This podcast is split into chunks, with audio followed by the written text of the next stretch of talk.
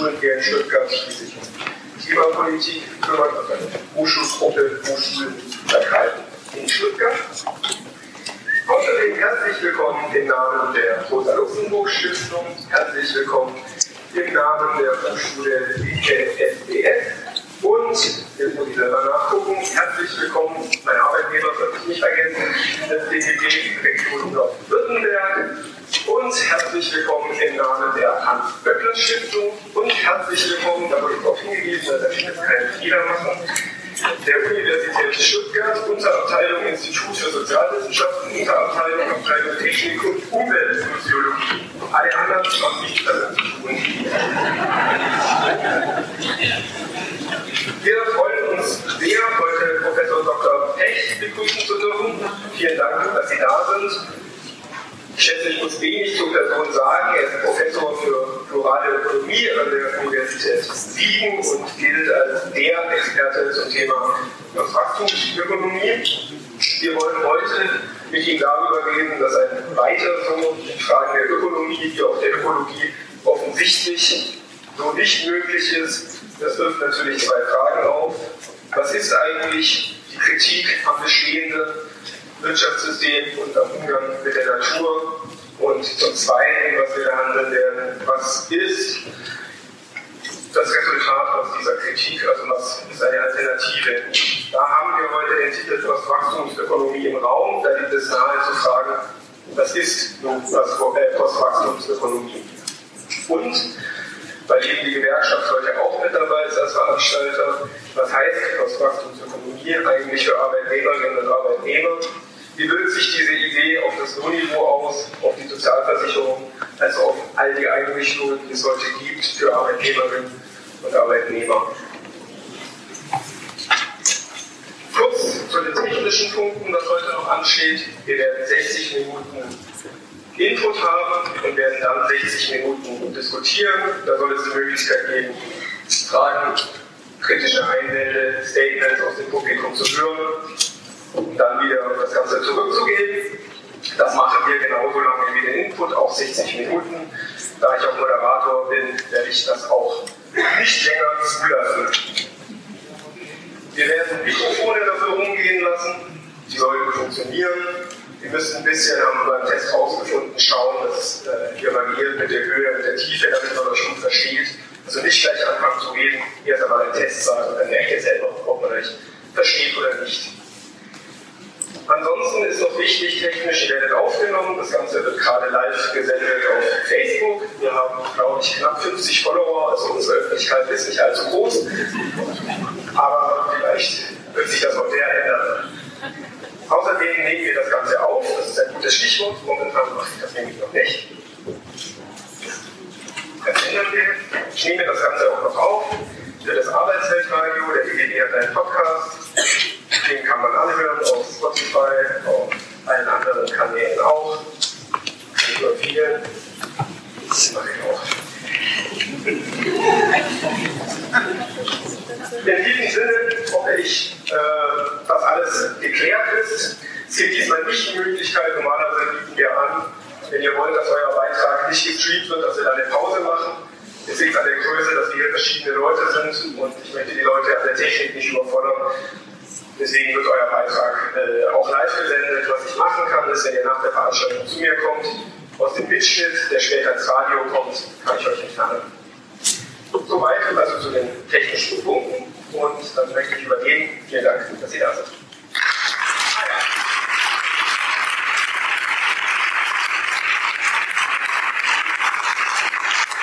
Zweite Lüge, nach der ich das Ganze mitschneide. Es gibt noch, bin noch nicht ganz fertig, es gibt noch zwei Klemmblätter, die rumgehen.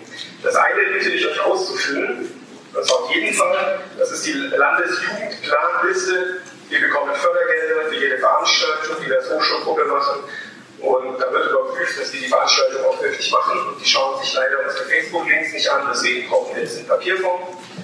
Und die zweite Liste, da dürft ihr euch eintragen, müsst ihr aber nicht. Und das ist die Liste für unseren Newsletter. Da bekommt ihr die Veranstaltung in äh, DGG Nordwürttemberg mit. Da kann ich garantieren, der kommt nur zweimal im Monat, also ihr werdet nicht überschwemmt. Soweit, jetzt bin ich immer wirklich fertig.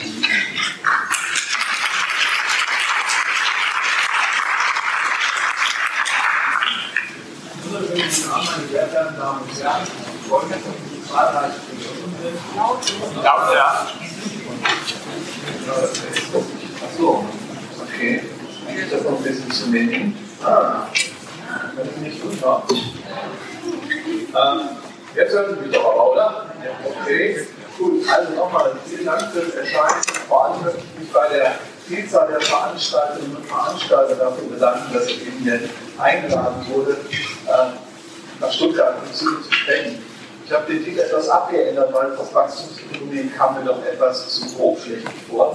Stattdessen biete ich ohne Anspruch auf Vollständigkeit, denn ich darf ja nur 60 Minuten Lebensgrade genommen habe, einen kleinen Streifzug in die Postwachstumsökonomik, nicht Ökonomie, Ökonomik äh, ein. Und ähm, ich werde auch gleich erläutern, was der Unterschied zwischen Postwachstumsökonomik und Postwachstumsökonomie ist. Die Gliederung meiner Ausführungen ist überschaubar. Ich möchte etwas sagen zu meiner derzeitigen wissenschaftlichen Tätigkeit an der Universität Siegen. Dort unterrichte ich, wie gerade schon angeklungen ist, äh, im Masterstudiengang Plurale Ökonomik. Und ich möchte das verknüpfen mit einer Historie der Wachstumskritik. Das ist ja der Grund dafür, dass ich heute eingeladen wurde. Und dann ist ein Punkt ganz wichtig, der ergibt sich eigentlich auch aus den Vorgehensweisen und Methoden der pluralen Ökonomik. Äh, dazu zählt natürlich auch die Dekonstruktion. Ähm, ich möchte etwas zum Scheitern der Nachhaltigkeitsanstrengungen sagen. Denn äh, aus wissenschaftlicher Sicht ist es wichtig, hier eine Bestandsaufnahme vorzulegen, weil wir sonst das äh, Mark Twain-Problem haben. Mark Twain ist derjenige, der einen Roman mal geschrieben hat, als wir das Ziel aus den Augen verloren, verdoppelten wir unsere Anstrengungen. Wenn Sie das dann noch verknüpfen mit dieser Spruchweisheit, kennen das, gestern standen wir noch am Abgrund, heute sind wir einen Schritt weiter, dann wird daraus natürlich eine Dystopie.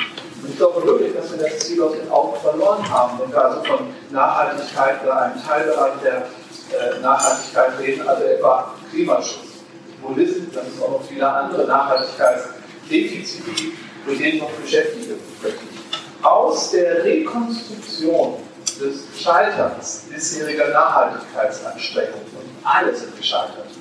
Manche haben sogar zu einer Verschlimmbesserung der ökologischen Situation geführt. Ergeben sich drei Konsequenzen, heute noch, weil ich nur 60 Minuten habe. Es könnten auch zehn Konsequenzen sein, aber ich will mal heute nur drei nennen. Erstens, ein neues, zukunftsfähiges, selbstüberfälliges Verständnis von Gerechtigkeit tut Not. Zweitens, die Umrisse einer Wirtschaft ohne Wachstum müssen nicht nur erkundet, sondern endlich erprobt und dann auch konkret umgesetzt werden. Und dann schließlich, wenn das noch in die 60 Minuten passt, ich habe doch schon gesagt, dass ich nur 60 Minuten rede. Okay. So, äh, dann werde ich noch etwas sagen zu den Möglichkeiten einer Transformation. Das ist ja nicht trivial. In China ist ja Transformation ein bisschen einfacher als hier. Äh, da sagt jemand, wo es lang geht und dann äh, findet das eben statt. In einer parlamentarischen Demokratie ist die Transformation in zielrichtige Wirtschaft ohne Wachstum nicht ganz so leicht. Und deswegen ist es wichtig, darüber eben aufzunehmen. Gut, also die plurale Ökonomik, in der ich tätig bin, lässt sich beschreiben als eine Art Aufstand gegen die dogmatisch verkrustete, tradierte Wirtschaftswissenschaft. Es geht also um eine kritische Reflexion all der Pathologien und allen auch der sonstigen negativen Wirkungen der herkömmlichen Wirtschaftswissenschaft. Ich hatte gerade schon gesagt, dass die Dekonstruktion vieler Mythen und Lebensmythen, die also Fuß auf der tradierten Wirtschaftswissenschaft, dass diese Dekonstruktion wichtig ist. Vor allem aber geht es darum, und das bedeutet dann eben den Dogmatismus der Wirtschaftswissenschaft aufzubrechen, eine Vielzahl unterschiedlicher, sich ergänzender Bearbeitungsmethoden zuzulassen. Auch solche, die darauf beruhen, tatsächlich verschütt gegangenes ökonomisches Wissen daraufhin zu prüfen, ob es nicht doch eine Aussagekraft für die Gegenwart hat oder vielleicht sogar auch Veränderungswissen generieren kann. Ja? Denken wir alleine an den Marxismus. Auch wenn ich selber kein Marxist bin, ist es mir wichtig zu betonen, dass die marxistische Lehre selbstverständlich nicht fehlen darf in einer ergebnisoffenen und ideologischen Wirtschaftswissenschaft. Tatsächlich aber ist die Wirtschaftswissenschaft nicht ergebnisoffen. Sie ist eben auch nicht neutral im Hinblick auf die, äh, ja, auf die Akzeptanz bestimmter Bearbeitungsmethoden. Zu denen wiederum ich zähle die Transdisziplinarität, Aktionsforschung, aber auch Logiken der teilnehmenden Beobachtung.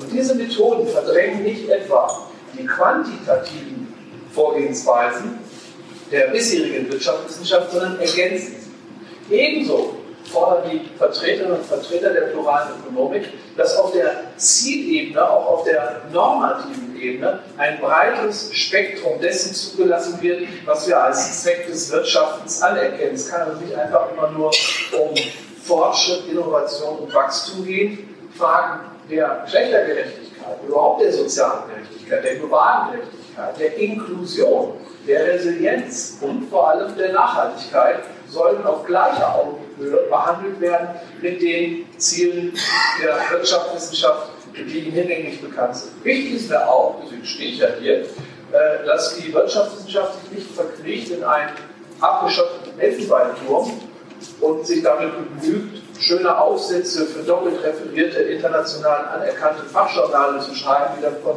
150 Leuten gelesen und von 100 verstanden werden, sondern dass die Wirtschaftswissenschaft in die Öffentlichkeit geht und sich den Fragen stellt, die ja heute brennend sind. Wir rasen auf viele Krisenszenarien zu, keineswegs nur auf sich verschärfende Nachhaltigkeitsdefizite. Denken wir an die Instabilität des Euros, denken wir an Gerechtigkeitsprobleme äh, und denken wir auch an viele andere äh, Folgen, etwa der Digitalisierung und so weiter.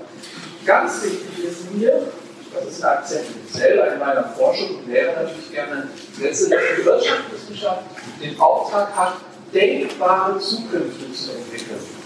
Zukünfte, die Werte verinnerlichen, wie beispielsweise Freiheit, Gerechtigkeit und vor allem einfach Überlebensfähigkeit. Diese Gesellschaft ist nicht mehr überlebensfähig. Sie hat vor ungefähr zweieinhalb Jahrzehnte ihre Überlebensfähigkeit an der Garderobe der modernen Aufrüstung von Konsumgesellschaften einfach abgegeben, weil wir seit ungefähr dieser Zeit auf einem Niveau des Ressourcenverbrauchs und der Beanspruchung knapper ökologischer Ressourcen leben, dass sich sagen lässt, eine Fortsetzung dieses Modus heißt, es gibt irgendwann eine Eskalation. Was heißt irgendwann? Weil letzten Sommer waren wohl hinreichend, das Insektensterben, das Singvogelsterben, die Plastikkatastrophe, die Degradation der Böden, das, Böden, das alles lässt uns schon längst erkennen, dass diese Eskalationsstufe dabei ist, einzutreten. Das heißt also, Wachstumskritik und Zukunftsentwürfe jenseits des jetzt herrschenden Wachstumsmodus sind ein integraler Bestandteil der globalen Ökonomik. Nur gibt es Leute, die sagen, naja, die Wachstumskritik verschafft sich jetzt etwas mehr Gehör, nämlich als Reaktion darauf, dass bisherige Versuche, die Überlebensfähigkeit moderner Zivilisation herzustellen, man muss sagen, wieder herzustellen, gescheitert sind. Das stimmt nicht.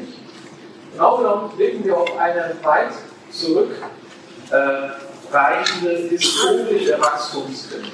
Und die habe ich jetzt hier aus Gründen der Vereinfachung untergliedert in drei Phasen, die dann wiederum überschrieben sind mit ganz bestimmten neuralgischen Fragen, die gerade in der wachstumskritischen Nachhaltigkeitsforschung nicht mehr verdrängt werden können. Zunächst ist auf einem endlichen Planeten überhaupt ständiges, unbegrenztes Wachstum möglich. Diese Frage wurde schon verneint zu einer Zeit, die wir als Beginn eigentlich der wirtschaftswissenschaftlichen Theorie bezeichnen. Die sogenannten Klassiker oder Physiokraten, darauf will ich nicht näher eingehen, haben seinerzeit überhaupt nicht die Fortschrittsfreudigkeit verinnerlicht, die es braucht, um daran zu glauben, dass die Wirtschaft ständig wachsen kann. Es gibt jemanden, da kam ich jetzt vor, der ist ein Dresden-Kasten, äh, nämlich Kenneth Bowling, ein Superstar den amerikanischen Ökonomen, der in den 60er Jahren äh, das Sprüchlein aufgesagt und auch publiziert hat, Wer auf diesem Planeten an unendliches Wachstum glaubt, ist entweder ein Volkswirt oder ein Vollidiot. Und als Vertreter der dualen Ökonomik kann ich sagen, man kann beides sein. Um eine Alternative zu dieser merkwürdigen Melange eben äh, umzusetzen. Gut, die zweite Frage lautet ist Wachstum überhaupt sinnvoll, selbst dann, wenn es durchführbar ist, also technisch, physikalisch, innerhalb eines mehr oder weniger geschlossenen thermodynamischen Systems. Und auf diese Frage wurde schon vergleichsweise früh von Ökonomen verneint, denen man das nicht zugetraut hätte. Ludwig Erhard, schon meiner Kiez gelten schlechthin als Architekten des menschlichen Wohlergehens, kraftwirtschaftlichen Wachstums. Und selbst die beiden haben vermerkt, dass nach Erreichen einer bestimmten Sättigungsgrenze weiteres Wachstums materiellen Wohlstands gar keinen Sinn macht, weil es die Menschen überfordert und weil eigentlich eine Kombination aus Freizeit und bescheidenem Wohlstand vielleicht zu mehr Lebenszufriedenheit führt, als ein ständiges Beschleunigen sozusagen der Prozesse der Steigerung. Okay. Die dritte Frage äh, brennt uns natürlich jetzt angesichts des Klimawandels noch mehr äh, auf der Seele, nämlich ob Wachstum nicht sogar so schädlich und unverantwortlich ist, dass selbst dann, wenn es möglich und sinnvoll wäre aus der Sicht sozusagen des blutsuchenden Subjekts, ob es nicht äh, deshalb einfach schlicht ergreifend als Option äh, ja, nicht mehr verfolgt werden kann. Da tritt natürlich dann Dennis Meadows auf, als Hauptautor des ersten Berichts an den Tag of Rome. Wichtiger hier ist aber der dort erstgenannte in der äh, Aufzählung, die natürlich nicht vollständig ist, nämlich Nicolas Francesco Rögen, ein aus Rumänien stammender amerikanischer Volkswirt, der die Gesetze der Thermodynamik angewandt hat auf moderne, arbeitsteilige Industrieproduktion, um schon auf theoretischer Ebene zu zeigen, dass es unmöglich ist, Wirtschaftswachstum zu entkoppeln von ökologischen Schäden. Dann trat eine Pause ein, weil die Logik des grünen Wachstums der technologischen Entkopplung interessanterweise äh, eine gewisse Hochkonjunktur verzeichnet. Das war so in den 80ern, in den 90ern, äh, anknüpfend an den damaligen Bericht der Bundlandkommission Outcome Future und auch anknüpfend an die Agenda 21. Und dann wurde viel experimentiert. Es gab einen Schwall an technischen, vermeintlich grünen, nachhaltigen Innovationen, aber Fakt ist, dass wir noch weiter auf den ökologischen Abgrund zugerutscht sind. Also ergab sich eine vierte Phase der Wachstumskritik, die ich hier überschrieben habe mit der Frage, ist ein Schrumpfungsprozess, also Depost, ein Rückbauprozess überhaupt möglich? Und die Frage nach der Möglichkeit erschreckt sich nicht einfach darauf, ob äh, so ein Rückbauprogramm technisch oder ökonomisch möglich ist. Es muss auch sozialpolitisch möglich sein, die Wirtschaft kleiner werden zu lassen. Und das auch unter Wahrung errungener Freiheitsfortschritte. Das auch unter Wahrung demokratischer Bedingungen. Das ist mir dabei ganz wichtig, wenngleich ich eben nur als Ökonom zu Ihnen spreche. Und auf diese Liste, obwohl sie etwas länger ist, äh, also ist natürlich eigentlich zehnmal so lang, aber das passt alles nicht mehr auf die Folie. Was ich selber betreibe seit einigen Jahren, das ist der Versuch, eine ökologisch orientierte, vor allem auf den Grundlagen der Thermodynamik basierende Teildisziplin der Wirtschaftswissenschaften, nämlich die sogenannte Postwachstumsökonomik, Lehre und Forschung zu etablieren. Die Postwachstumsökonomik, um es wirklich ganz unterkomplex darzustellen, behandelt vor allem drei Fragestellungen, die bislang mit fast autistischer Strenge aus den Wirtschaftswissenschaften herausgehauen wurden. Welche theoretischen und empirischen Befunde lassen uns erkennen, dass wir an Wachstumsgrenzen angelangt sind? Das heißt, ist die Wachstumskritik eine tiefen ökologische romantische Einlassung oder hat sie wissenschaftlichen Gehalt? Auf die vielen Eintragen, selbst auf dieser unterkomplexen Folie, kann ich hier nicht eingehen, weil jedes dieser Kästchen oder Substantive eigentlich eine Diskursüberschrift. Es gibt so viele unterschiedliche Wachstumsgrenzen, auch jenseits der ökonomischen Frage, dass das allein ein Semester füllen könnte. Gut. Die zweite neuralgische Frage ist nach dem Wachstumstreiber. Warum steht er unter Wachstumszwang? Denn es reicht ja nicht, als Ergebnis einer kritischen Analyse herauszufinden, dass Wachstum keine Option mehr ist, sondern wir müssen ja dann auch irgendwie eine Möglichkeit haben, uns von dem Zwang zu befreien, ständig zu wachsen. Fakt ist, politische, soziale Stabilität moderner Konsumgesellschaft in der Tat eine gewisse Wachstumsabhängigkeit aufweist. Das zeigt uns, ich darauf nicht näher eingehen, aber wenn Sie mich in der Debatte nachher dazu zwingen, dazu was zu sagen, dann werde ich auch dazu was sagen. Der dritte wichtige Bereich ist dann die Postwachstumsökonomie. Und das ist ein Analysegegenstand. Das ist der Versuch, tatsächlich ein zukunftsfähiges Versorgungsmodell zu beschreiben, das auf ganz unterschiedlichen Elementen beruht und die Eigenschaft hat, unter Wahrung demokratischer und freiheitlicher Werte und Errungenschaften Menschen zu versorgen innerhalb der unverhandelbaren ökologischen Grenzen. Ich sagte bereits, sie sind nicht mehr in diesen Grenzen. Wir haben die Überlebensfähigkeit tatsächlich verloren. Zu der Ausgestaltung einer Postwachstumsökonomie zählt ein kultureller Wandel. Deswegen steht da Suffizienz. Zählt aber auch den Wandel der Versorgungssysteme. Deswegen stehen da so Begriffe wie Subsistenz, gleichbedeutend Eigenarbeit und Selbstversorgung, Regionalökonomie und dann nicht nur ein Rück, sondern auch Umbau der Industrie. Und wir brauchen sicherlich auch Institutionen, politische Gestaltungsmechanismen, Umsetzungskonzepte, die dazu verhelfen, tatsächlich diesen Weg in Richtung Postwachstumsökonomie und damit Überlebensfähigkeit also beschreiten zu können. Nun, vom Scheitern bisheriger Versuche, nachhaltige Entwicklung umzusetzen. Die bisherigen Versuche, Klimaschutz zu betreiben, Abfallvermeidung, Artenschutz oder überhaupt die Nachhaltigkeit im weitesten Sinne, waren immer unter den Vorbehalt gestellt, dass unser Konsummodell und damit eben auch die Wachstumsorientierung unter keinen Umständen das aufgegeben werden dürfen. Und daraus erklärt sich auch das Scheitern.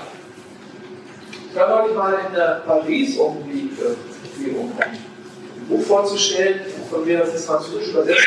Ich war ganz erstaunt, dass man dort an jedem Kiosk diese Zeitschrift bekommt, La Décroissance. Die Décroissance-Bewegung ist eine wachstumskritische Bewegung äh, in Frankreich.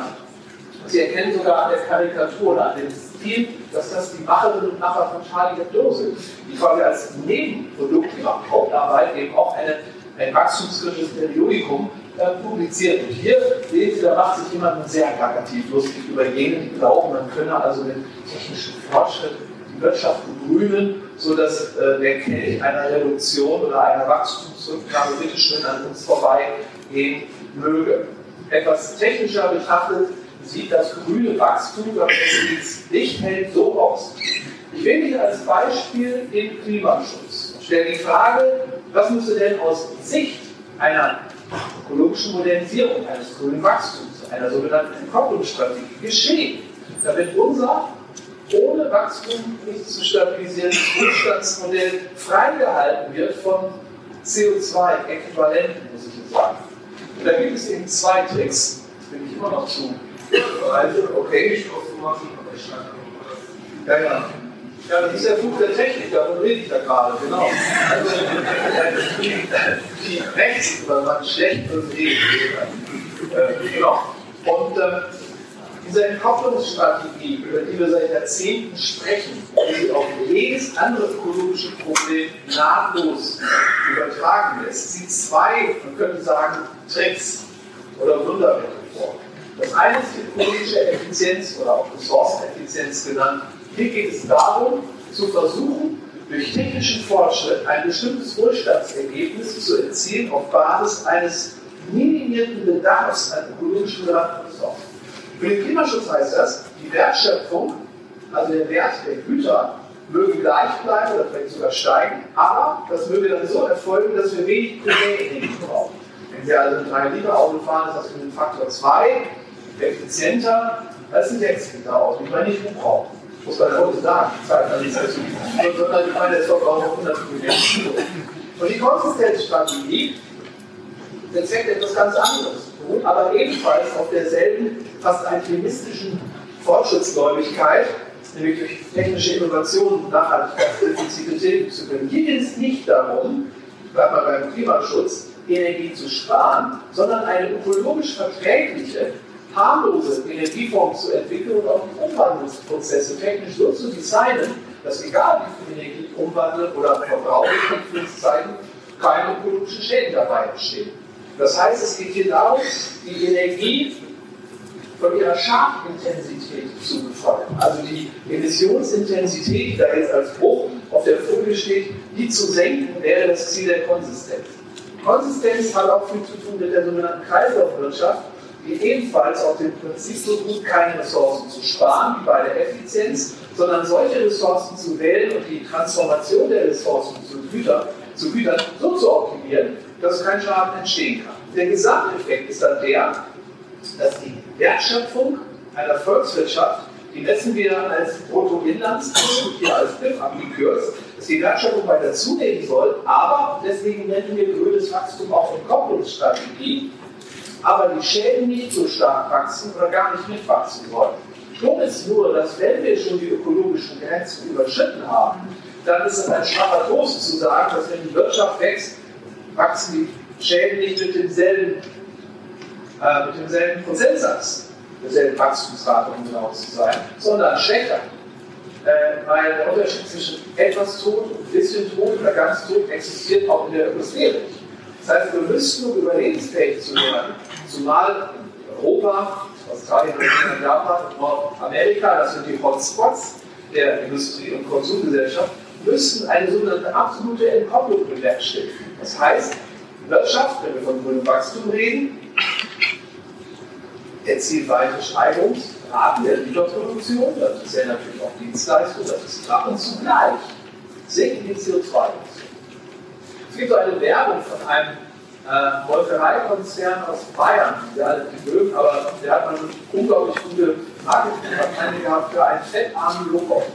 Und dieser Marketing-Slogan, der auch im Fernsehen war, lautete, frisst das Doppelte und nimm ab. Das ist genau die Logik auch des grünen Wachstums. Und äh, Bewerbung ist ja so als Marketing ganz nett gewesen, aber ich glaube, mit Physik und Ökologie hat das wenig zu tun. Aber darum geht es ja auch nicht in der Werbung. Aber ich finde es erstaunlich, dass in der Politik und der Wissenschaft an so einen Quatsch geglaubt wird. Habe ich Quatsch gesagt? Das wird bestimmt. Ja, das ist die Ebene, auf denen also dieses Konstrukt, ich sag nochmal, diese alchemistische Gläubigkeit scheitert, sind so vielfältig, dass ich mich auch hier beschränken muss. Zunächst, die Überschätzung des technologischen Fortschritts ist phänomenal. Wir sind ja alle gebildet. Wir sind ja säkularisiert. Wir glauben ja nicht mehr an den Heiland, finden die Kirche ganz schrecklich und sind stattdessen eben akademisiert. Komischerweise aber haben sich die Universitäten in neue Kirchen verwandelt, in Kirchen des Fortschritts. Wenn ich mir manchmal anhöre, was also selbst bestandene Physiker für Wunderdinge erzählen, über die Möglichkeiten der regenerativen Energie, dann äh, bin ich doch hoch erstaunt. Die deutsche Energiewende, die ja zum Blueprint für grünes Wachstum geworden ist, weil man dieser Energiewende eben zutraute, eine wirklich hochgeschraubte Konsumgesellschaft ökologisch stabilisieren zu können, zumindest in Bezug auf die Lösung des Klimaproblems. Diese Energiewende ist so krachend gescheitert, dass das ein einzelner Vortrag eigentlich wäre. Der Anteil der regenerativen Energie in Deutschland, obwohl sie überall sichtbar ist und viel Geld gekostet hat, ist verschwindend gering.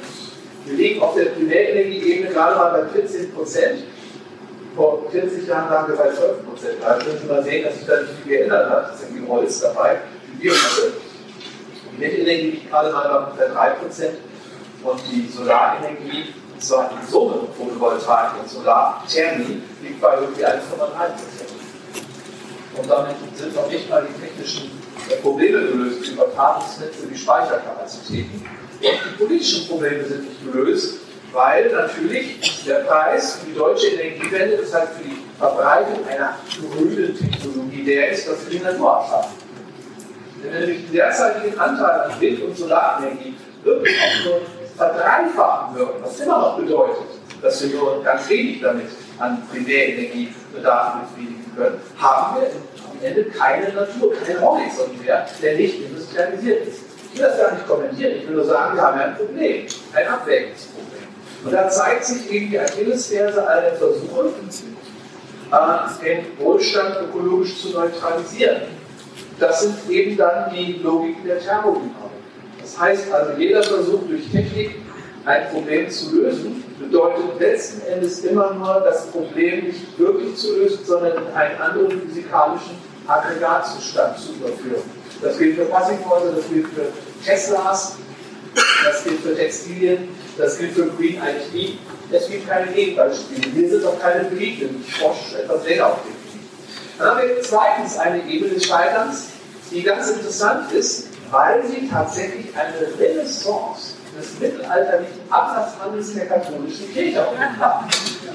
Ein ganz erstaunliches Phänomen. Übrigens nicht nur der Bundesrepublik, obwohl die da fast führend ist, sondern auch in andere moderne Konsumdemokratien.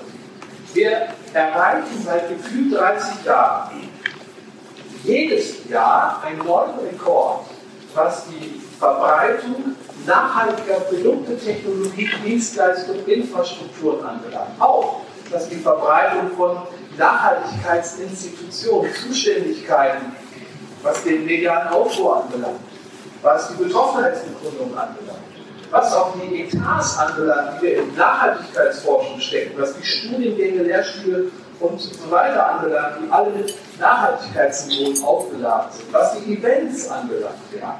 Und gleichzeitig werden an denselben Orten, diese ständig neuen Rekorde äh, der Nachhaltigkeitssymbolik erzielt werden, auch neue Rekorde erzielt, was die pro Kopf in Anspruch nach ökologischer Ressourcen. Und das hat zu tun mit einer Innovation der katholischen Kirche. Die katholische Kirche hat es hingekriegt, den menschlichen Sinn für Moral im frühen Mittelalter dermaßen zu vereinfachen, dass menschliche Moral wie eine Balkenwaage funktioniert, zu funktionieren scheint. Wenn also in der einen Schale der Balkenwaage Sünden sind, dann muss der gläubige Christ, um vor Gott bestehen zu können, also nach oben aufzufahren statt in die Hölle, muss halt in die andere Waagschale Gebete legen oder Geld oder eine Pilgerreise antreten oder ein Kloster finanzieren, um wieder ein moralisches und damit auch psychisches Gleichgewicht zu erhalten. Heute liegen in der einen Waagschale SUVs, Flugreisen, 100 Kilo Fleisch pro Jahr, ein viel zu großes Haus und in die andere Waagschale legen wir grünen Strom, Demeter, Brühewürfel, Naturunterhosen, Photovoltaikanlagen, die auf den Dach glänzen bei Sonnenschein und versucht auf diese Weise ein reines Gewissen herzustellen. Das bedeutet aber, wenn die Logik nicht ganz falsch ist, und die katholische Kirche hat immer recht, das wissen Sie, dass je mehr solche symbolischen Artefakte ich produziere, desto mehr Sünden kann ich darüber ausgleichen. Das heißt, die Gesellschaft wird gelähmt. Sie wird lernresistent. Das ist ein reiner Strukturkonservatismus, der darauf beruht, dass wir unsere kognitive Resonanz angesichts eines ökologischen Vandalismus therapieren damit, dass wir heroisch einen Demeter Brühewürfel im Dänemark Supermarkt kaufen, den mit dem Fahrrad nach Hause fahren und sagen, naja, die Reise in Karibik kann ich mir dann schon noch erlauben. Denn ich habe ja gezeigt, dass ich begriffen habe, worum es geht, wenn wir von nachhaltiger Entwicklung reden. Das kann man weiter ausführen. Ich habe das jetzt etwas lustig dargestellt. Dahinter steht philosophische, psychologische und kultursoziologische Forschung. Okay, dritte Ebene. Sogenannte Rebound-Effekte bezeichnen eine andere Dimension des Scheiterns des grünen Wachstums. Viele, oh, Ach, das habe ich noch gar nicht gesagt. Ich habe so eine russische Uhr, die ist aus dem Jahre 1975 und die hat so eine kleine Weckeinrichtung, ganz ohne Strom. Und die hat jetzt, kriegen es aus, wenn sie schließen, dass ich heute Morgen um, tatsächlich 20 vor 7,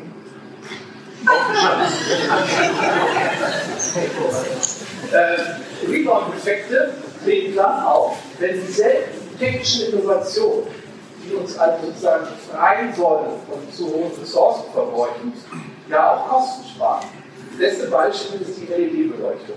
Wissen Sie, ich habe in den Nullerjahren, als sogar zu Beginn der Nullerjahre, als das Wort Vertragszustimmung noch nicht gab, habe ich geforscht im Bereich des Klimaschutzes in Bezug auf Wohngebäude. War mit vielen Architekten zusammen, äh, Bauphysikern und so weiter, habe auch richtig fette äh, Projekte an Land gezogen und so weiter. Und äh, die Beleuchtung ist ja ein neuralgisches Thema, wenn wir über Energieeinsparungen im Gebäudebereich reden. Alle wir bekannten Haustechniker, Energieberater und vor allem Architekten fingen schon damals an, von Energie zu träumen. Wie toll es wäre, wenn wir Leuchtmittel hätten, die so wenig Energie verbrauchen, ja, dass wir damit richtige Einspareffekte haben. Jetzt haben wir diese Technik. Wenn Sie durch eine Stadt wie beispielsweise Stuttgart fahren oder auch durchs Ländle oder in Norddeutschland, da wo ich mein Unwesen treibe, haben wir einen solchen Fuß an Lichtverschmutzung inzwischen, weil LEDs so leicht anwendbar sind. Sie können die Schützen zu Weihnachten und Ostern die schönsten Kreationen in den Vorgängen platzieren. Sie können also alles sozusagen beleuchten. Das unter dem Strich nicht nur herauskommt, dass wir natürlich keine Energiesparen in der Beleuchtung, sondern dass wir jetzt noch ein Abfallproblem der besonderen Art haben. Schauen Sie sich mal LED-Lampen an. Dann kann man sehr schön an diesem Beispiel erkennen, dass sie zwei Rebound-Effekte haben. Das eine ist der finanzielle Rebound-Effekt. dass nämlich über die Einsparung der Ressourcen eben auch Kosten eingespart werden und das eingesparte Geld können Sie investieren, um noch mehr zu beleuchten. Und zum Zweiten haben wir einen materiellen Rebound-Effekt, der darin besteht, dass die gute alte Birne für Sie noch ist, nur aus Glas, Keramik und Metall bestanden. Das sind drei sämtliche Faktoren, die vergleichsweise einfach im Kreis führen lassen, während LED-Lampen Sondermüll sind. Okay, und das ist ein Beispiel. Ich könnte ein ganzes Semester lang die Beispiele mitteilen, habe aber 50 Minuten vielleicht auch schon gesagt. Auf der vierten Ebene des Scheiterns, äh, da, wird es da wird es ein bisschen hakelig. Äh, wir haben ein bestimmtes Vorstellungsvermögen davon, wie in der Moderne Probleme gelöst werden. Indem wir als aufgeklärte Bürgerinnen und Bürger eine Politik wählen, die dann ermächtigt ist, durch bestimmte Maßnahmen, durch die Veränderung der Rahmenbedingungen, also dann das Problem zu lösen. In der Nachhaltigkeit scheitert das. Warum? Alle Ideen, eine Umwelt- oder Nachhaltigkeits- oder Klimaschutzpolitik umzusetzen, beruhen, das habe ich heute schon mal gesagt, auf dem Vorbehalt, dass alles, was wir heute an Wohlstandsartefakten unser eigen nennen, dass das alles in gewisser Weise erhalten bleibt oder gedauert, ersetzt wird durch eine ökologische Variante. Das heißt, wir werden in unserem konsumorientierten Leben vorsichtig umgewälzt in eine andere technische oder produktdesignbasierte Umgebung. Was ist das denn für ein frecher Zettel? Nur noch 30 Minuten steht hier. Also der DGB ist ganz schön streng, das will ich nicht sagen. Naja. Die sollten in der Arbeitszeitverkürzung genauso radikal vorgehen.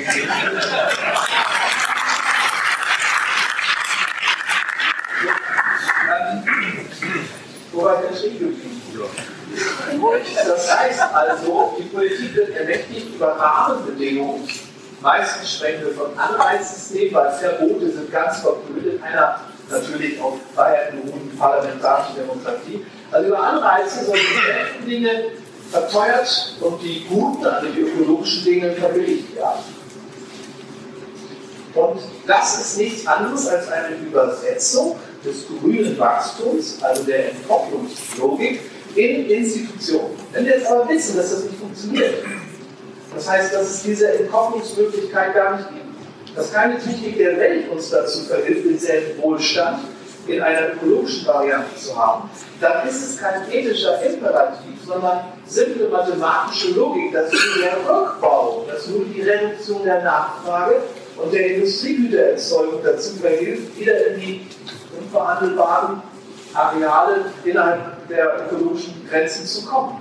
Das heißt, wir müssen dann eine Politik wählen, die unseren Lebensstil reduktiv verändert. Eine Politik, die uns zwingt zu dem, wozu wir freiwillig offenbar nicht bereit sind. So folgt ja keine Politik. Können Sie folgen? Das ist wie eine Katze, die in den Schwanz beißt. Und diese Paradoxie wird interessanterweise nirgends thematisiert. Es ist vollkommen klar, dass Menschen, die nicht einsehen, dass der Flugverkehr ökologisch schädlich ist, auch keine Politik wählen können, die Flugverkehr verteuert. Die Menschen, die zwar einsehen, dass der Flugverkehr oder das SUVs schädlich sind, aber trotzdem nicht davon ablassen können, wählen auch keine Politik, um sie zu dem zu zwingen, was sie nicht übers Herz bringen, selber zu tun. Und aus diesem Grund haben wir eine Lähmung, die so ein bisschen erinnert an einen Buchtitel von Paul Virilio, das ist ein französischer Philosoph, rasender Stillstand. Das heißt also, wir bekunden unseren Unmut. Ja? Neueste Umfragen zeigen, dass 97% der Menschen in Deutschland empört darüber sind, wie wenig im Klimaschutz geschieht. Selben 97% der Leute möchten aber nicht weniger Fleisch essen, nicht weniger in fliegen und auch nicht weniger oder weniger selten Sechsjährigen ein Tablet und ein Smartphone schenken. Und das ist eine Quadratur des Kreises. Das heißt, die Politik in der zeitgenössischen parlamentarischen Demokratie ist ein Kreuzfeuer paradoxer Signale ausgesetzt. Auf der einen Seite Fridays vor irgendwas, finde ich gut. Das heißt, die Bekundung, rein verbal, mental, dass es so nicht weitergeht. Auf der anderen Seite erreichen alle ruinösen Handlungen, die die Ökosphäre zerstören und die nur Luxus sind, jedes Jahr neue Reformen. Schauen Sie sich die Nachfrage nach Elektronik an nach Plastik, Einwegverpackung, da sind wir Europameister inzwischen, nach Wohnraum, nach SUVs, Flugraten. Auf welches Signal soll die Politik nun reagieren? Was machen Sie, wenn Sie Mediziner sind und haben eine schizophrene Person vor sich? Wie behandeln? Gute Frage. Auf jeden Fall, die Abgrenzung der Verantwortung für nachhaltige Entwicklung auf die Politik ist das Ende einer nachhaltigen Entwicklung, würde ich damit sagen. Harte These wird bestimmt gleich noch diskutiert. Als ein kleines Zwischenfazit. Also, wir haben vier Ebenen des Scheiterns einer nachhaltigen Entwicklung, die unter dem Vorbehalt steht, unser Wohlstandsmodell nicht zu tangieren. Daraus folgen jetzt drei Konsequenzen, die ich ganz kurz in den noch 30 Minuten, sind glaube ich nur noch 27, die ich kurz andeuten will. Wir brauchen ein verändertes Gerechtigkeitsverständnis. Das wird ein harter Abend für die. Äh, und wir müssen das Wachstumsbau beantworten. Das ist klar, das ist trivial, aber wie? Dazu will ich was sagen. Und vermutlich werden wir, weil diese vierte Ebene des Scheiterns, die ich gerade ansprach, virulent ist, werden eine andere Transformation brauchen, als jene, die darauf beruht, dass wir eine Regierung wählen, die uns zu etwas zwingt, wozu wir in der Praxis unseres Lebens sehr fähig und will sind. Also zum ersten Punkt. Der Klimawandel scheint, das kann man wahrscheinlich kaum sehen, weil da fehlt der Kontrast. Also nächste Folie, wenn wir das 1 oder 2 Grad Klimaschutzziel 1,5 oder 2 Grad Klimaschutzziel wirklich erreichen wollen, heißt das, dass wir noch ein bestimmtes Budget an CO2-Emissionen und damit eine bestimmte Quantität der Inanspruchnahme der physischen Assimilationskapazität des Planeten nur noch also praktisch äh, verantworten können und haben dann ein Verteilungsproblem. Und das ist das Verteilungsproblem des 21. Jahrhunderts. Und nicht, wer wie viel Lohn bekommt oder wie viele Autos oder wie viele Häuser. Hier geht es um Überlebensfragen und nicht um Hedonismus. Das heißt, diese Menge an ökonomischer Anspruchnahme muss global erträglich, ich würde sagen gerecht, verteilt werden. Das ist die soziale Frage des 21. Jahrhunderts. Und wenn wir das tun, stellen wir Folgendes fest. In der Bundesrepublik Deutschland leben ich bleibe beim Beispiel Klimaschutz, auf einem Durchschnittsniveau von 12 Tonnen CO2-Äquivalenten pro Kopf und Jahr und müssten bei 7,5 Milliarden Bewohnerinnen und Bewohner runter auf das Niveau von 1 bis 2 Tonnen. Und daran macht sich fest, ob jemand gerecht lebt oder nicht. Ja? Das heißt, was darf sich dann ein einzelnes Individuum auch noch an Freiheiten nehmen, ohne über seine Verhältnisse zu reden? Das ist die soziale Frage, ich sage es bereits. Und vor allem lässt sich an dieser sozialen Frage festmachen, dass derzeit die Gerechtigkeitsdiskurse eine merkwürdige Eigenschaft haben. Wir reden immer über die Angleichung von etwas, aber wir reden nicht über das Niveau, auf dem etwas wird. Wenn wir zum Beispiel Löhne angleichen, wenn wir über die gerechte Verteilung des Vermögens reden, Klammer auf, ich bin ein großer Verfechter der Vermögensteuer, Klammer zu, dann lassen wir außer Acht, dass man natürlich Gerechtigkeit auf einem Niveau innerhalb ökonomischer Grenzen oder außerhalb ökonomischer Grenzen antreiben kann. Und die mir bekannten Diskurse über Einkommens- und Vermögensgerechtigkeit lassen das komplett außer Acht. Das heißt, man könnte zynisch sagen, es wäre wichtiger, die Reichen ärmer zu machen, ohne die Armen an die Reichen heranzuführen, um damit ein Niveau zu erreichen, was also den materialisierten Wohlstand anbelangt, von dem sich sagen lässt, dass der ökologische Rucksack oder die ökologische Gesamtbelastung eines Menschenlebens mit 7,5 Milliarden multipliziert werden kann, ohne dass die ökologische Tragfähigkeit darunter leidet. Am Beispiel Klimaschutz festgemacht hieß dies, dass wir das 1,5 oder 2 Klimaschutzziel noch einhalten können. Das und nur das ist Gerechtigkeit. Eine Gerechtigkeit, die durch eine Ausnivellierung der Einkommen oder Vermögen ja, vonstatten geht, sodass wir außerhalb der ökonomischen Grenzen sind, widerlegt sich selbst. Wie kann man etwas gerecht verteilen, was in einer gerechten Welt gar nicht erst hätte entstehen dürfen, es auch lebensgefährliche Entwicklung Das ist der Kardinalfehler aller Gerechtigkeitsdiskurse, wie ich sie erlebe in allen möglichen politischen oder sonstigen Kreisen. Das ist das Entscheidende. Gut, und an dieser Stelle eben haben wir die Kontroverse zwischen jenen, die glauben, man könne also tatsächlich mit dem Wachstum das Problem lösen und dann die Position eben der Wachstumskritik. Die zweite Konsequenz neben einem neuen Gerechtigkeitsverständnis ist eben jetzt ein Zukunftsmodell, um die moderne Versorgung zu entwerfen, das eben genau diesem globalen Gerechtigkeitsverständnis entspricht. Also, wir brauchen eine Ökonomie, die Menschen, die innerhalb dieser Ökonomie leben, dazu befähigt sind, ein bis zwei Tonnen CO2 aufzukommen. Dann haben wir noch nicht über Flächen, über Abfälle, über Mineralien, Wasser und andere Dinge gesprochen. Die Logik, die ich hier anwende, ich sagte es bereits, lässt sich übertragen auf alle anderen ökologischen Nachhaltigkeitsdefizite auch. Was Sie hier sehen, das ist also eine ganz vereinfachte Transformation aus makroökonomischer Perspektive. Das Schaubild fängt da an, wo wir mit Eintritt in die erste industrielle Revolution den Güteroutput regelrecht potenzieren konnten. Haben dabei aber leider die ökologische Tragfähigkeit durchbrochen und müssen jetzt, wenn wir überleben wollen, ein Rückbauprogramm anstrengen und müssen als Resultat dieses Programms einen Gleichgewichtszustand erreichen, der Gestalt, dass A, die Wirtschaft zurückgebaut wird, um sie zurückzuführen in die ökologischen Grenzen und B, die Produktion dann nicht weiter wächst, sondern eine gewisse Stabilität erreicht. Das nennt man Steady State Economy, deswegen die Abkürzung dort.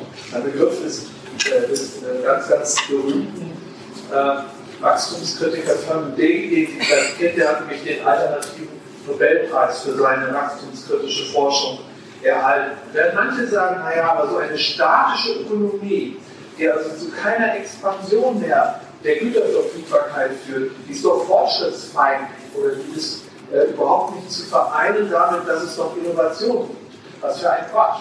Erstmal, die letzten Innovationen der vergangenen Dekaden haben nichts anderes bewirkt, als das ökologische Desaster allein dadurch zu ähm, verstärken, dass die Nutzungsdauer aller Produkte, mit denen wir uns umgeben, nur gesunken ist. Ohne Ausnahme. Ich habe da eine Menge Zahlen, weil ich auch im Bereich der Naturökonomie einige Projekte habe. Zweitens, eine solche Steady State Economy würde bedeuten, einen geringeren, nicht mehr wachsenden Güterwohlstand zu erhalten, aber auch zu veredeln. Das geht natürlich nur, und jetzt greife ich etwas vor, auf den komme ich gleich noch, wenn wir die Nutzungsdauerverlängerung der materiellen Artefakte entsprechend verdoppeln oder verdreifachen. Aber auch wenn ich die Waschmaschinenproduktion in der Bundesrepublik darauf beschränke, nur jene Waschmaschinen sozusagen zu erneuern oder zu ersetzen, die nach Ausschöpfung aller Nutzungsdauer verlängernden Maßnahmen nicht mehr erhalten werden können, heißt das doch nicht, dass in der 30 Jahren dann hoffentlich, solange müsste wieder bleiben, die Waschmaschine, dieselbe Waschmaschine in Anspruch nehme, sondern eine, in die jeglicher technische Fortschritt eingeflossen ist, der sich während dieser vergangenen letzten 30 Jahre ereignet hat. Das gilt auch für Shirts, das gilt auch für andere äh, Produkte. Das ist mir wichtig dabei. So, diese Transformation würde ganz grober Näherung und wirklich sehr komplexitätsreduziert bedeuten, auf der Nachfrageseite und auf der Angebotsseite Reduktionspotenziale zu erschließen. Fangen wir mal an mit der Nachfrageseite. Dann sind wir mitten im Suffizienzdiskurs. Unter Suffizienz kann man verstehen Genügsamkeit, Reduktion, Selbstbegrenzung oder einfach die komplette Entsagung oder Verneinung von ganz bestimmten Handlungen. Viele denken, dass das Verzicht ist. Ich möchte etwas anderes dazu sagen. Wir haben sehr, sehr viel Forschung vorliegen und entsprechende Ergebnisse zu dem Zusammenhang zwischen dem durchschnittlichen individuellen Wohlbefinden der Menschen und der realen Kaufkraft, also der Befähigung, materialisierte Freiheit zu vereinnahmen. Was wir sagen können, ist Folgendes. Das sehen wir jetzt an dieser sehr grobschlächtigen Darstellung. Kein Konsum ist auch keine Lösung. Man kann nicht in einem afrikanischen Land, wo Hunger und Armut herrscht, über Suffizienz reden. Das ist Zynismus. Wir leben nicht in Afrika, sondern wir leben dort, wo man sagen kann, dass wir sogar eine Sättigungsgrenze schon überschritten haben. Wenn wir von Wachstumsgrenzen reden, gibt es eine innere und eine äußere Grenze. Die äußere Grenze ist die, über die ich heute schon sporadisch sprach. Das ist die thermodynamische Grenze, das ist die physische und biologische Belastbarkeit des Planeten. Die innere Grenze ist die, die ein aus Fleisch und Blut bestehender Homo sapiens hat, weil der Mensch sich seit der Steinzeit im Hinblick auf seine Kapazität, Reize zu verarbeiten oder Dinge zu tun, nicht weiterentwickelt hat. Der Tag hat 24 Stunden, ein menschlicher Körper hat zwei Arme, schlafen muss der Mensch auch. Das bedeutet, ich kann überhaupt nicht über ein gewisses Maß hinaus, Kraft meiner begrenzten Sinnesorgane und meiner begrenzten kognitiven Kapazitäten, jeden beliebigen Wohlstand abschöpfen, ihn zur Kenntnis nehmen. Deshalb kann man sogar, wenn der Wohlstand weiter wächst, erleben, dass so etwas wie ein Konsumburnout eintritt. Wenn Menschen ihre knappe Aufmerksamkeit und damit auch den Einsatz ihrer Sinnesorgane auf zu viele Optionen verteilen, heißt das, dass pro Option ein so geringes Quantum an sinnlicher Wahrnehmung und Aufmerksamkeit übrig bleibt, dass wir damit die Dinge entwerten. Dieser Konsum-Burnout beruht dann darauf, dass wir rein rechnerisch immer reicher geworden sind und innerlich ausbrennen. In so einer Situation ist Suffizienz kein Verzicht, sondern eine ökonomische Optimierung der nicht vermehrbaren Aufmerksamkeit und Zeit eines Großartigen. Das muss klar sein. Ja? Und nicht etwa Ökodiktatur oder so Quatsch. Und Suffizienz heißt eben Reduktion eines bestimmten Anspruchs- oder Verbrauchsniveaus auf das Maß, das sich überhaupt global übertragen lässt kann auch heißen Selbstbegrenzung, ein bereits erreichtes Wohlstandsniveau nicht weiter zu steigern. Kann auch heißen, gewisse Aktivitäten, die so ruinös sind, dass man sie gar nicht durchführen kann, komplett aus dem Repertoire zu nehmen. Viele würden sagen, das läuft auf eine Entschleunigung des Konsumlebens, natürlich auch der Mobilität und Technikbeanspruchung hinaus, indem wir die Abstände zwischen Konsumvereinnahmungen oder Konsumereignissen einfach größer werden natürlich oft Entschleunigungsdiskurs zutage tritt und dann ein Effizienzdiskurs und Sie fragen sich, was hat das miteinander zu tun? Das ist eigentlich letztendlich eine spiegelbildliche Darstellung desselben Sachverhalts. Als Betriebswirt nutze ich gerne die sogenannte SWOT-Analyse. Das ist auch wiederum ein Instrument zur Komplexitätsreduktion. Wenn wir unseren Wohlstand reduzieren, soll es erstens sozial verträglich sein und B ökonomisch effizient. Beides führt zum selben Ergebnis, nämlich die Reduktion dort durchzuführen, wo es nicht um die Befriedigung basaler Grundbedürfnisse geht, sondern um dekadenten Luxus. Und wenn Sie diese Unterscheidung jetzt ganz grobschlächtig mal anwenden und als Folien über unseren Konsumwohlstand legen, dann können Sie sehr wohl unterscheiden zwischen Grundbedürfnissen, deren Befriedigung nicht in Frage zu stellen sind, und Luxus auf der einen Seite. Und Sie können eine Unterscheidung treffen zwischen jenen Dingen, die also unglaublich schädlich sind und solchen, die vielleicht erträglich sind. Und die höchsten Reduktionspotenziale sind natürlich im Bereich des Luxus, wo die komplette Entsagung meines Erachtens die einzig vertretbare Strategie ist. Ein kerosinfreies Glück ist die Vorbedingung dafür, dass wir überleben können. Und ich habe noch nie gehört, dass jemand krank wird, verhungert, erfriert oder stirbt, wenn er nicht in die Karibik fliegt. Aber ich habe noch nie gehört, dass es für eine äh, moderne Gesellschaft erträglich ist, wenn ein Krankenhaus nicht mit Strom versorgt wird. Das möchte ich auch denjenigen sagen, die im Hambacher Forst sind. Ich bin auch gegen Kohle, aber ich bin noch mehr gegen Kreuzfahrten, SUVs und Flugreifen. Weil das eine ist Luxus und das andere ist kein. Das muss klar sein. Wir haben aber auch Grundbedürfnisse, die kein Luxus darstellen, also aber die sehr hohe Schäden verursachen. Hier können wir nicht einfach eine vollständige Entsagung als Suffizienzstrategie äh, also ausgeben, sondern brauchen eine Reduktion. Die Akademisierung der Gesellschaft führt zu den größten ökologischen Schäden. Heißt das im Umkehrschluss keine Akademisierung mehr? Das darf ich ja das Wort sowieso nicht sagen. Wir können auch nicht mehr in den Heiland beleidigen. Nein, das heißt, das Maß zu regulieren, die Frage zu stellen, wie viel der notwendigen, aber schädlichen können wir uns leisten. Ja? Und dann haben wir natürlich die Ebene der Aktivitäten mit geringen Schäden. Und was man erkennt, ist, dass hier die Selbstbegrenzung das Entscheidende ist. Also gar nicht die Reduktion, sondern das Konstanthalten einer ökologisch äh, übertragbaren Lebensform. Es gibt eben auch den kleinen Luxus. Es gibt unendlich viele Möglichkeiten, jenseits der Grundbedürfnisse Genuss, Freude, Selbstwirksamkeit zu entwickeln. Was also der bringt uns dazu, immer die Dinge herauszusuchen, die den größten ökologischen Schaden haben. Ich habe also simultan eine sozialpolitische und eine Effizienzlogik angewandt, um zu diesem Ergebnis zu kommen. So, jetzt die andere Seite.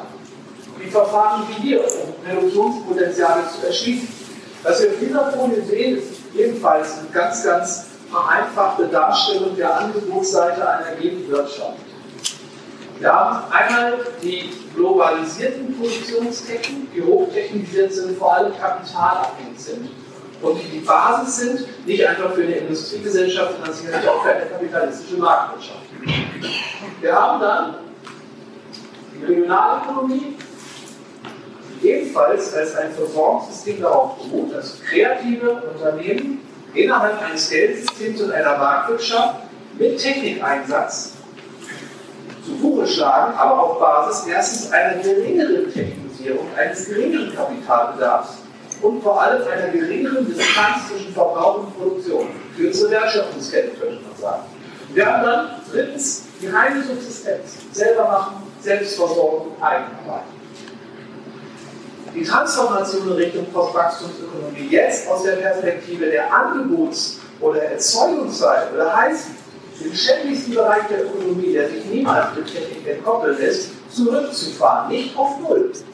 Erinnern Sie sich an die Worte, die ich gerade sprach, kein Kommun auch keine Lösung, okay? sondern zurückzufahren auf ein Niveau, von dem sich sagen lässt, das könnte sich ökologisch innerhalb der physischen Grenzen darstellen.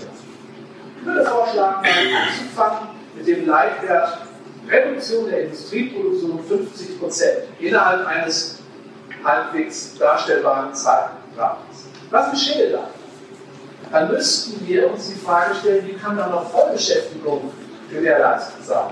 Und als Ökonom sage ich Ihnen, dieses Ziel, eine Volkswirtschaft auf Basis von Vollbeschäftigung zu stabilisieren, werde ich nie aufgeben. Auch nicht als harter Wachstumskritiker. Aber was hält uns davon ab, über eine 20-Stunden-Woche nachzudenken?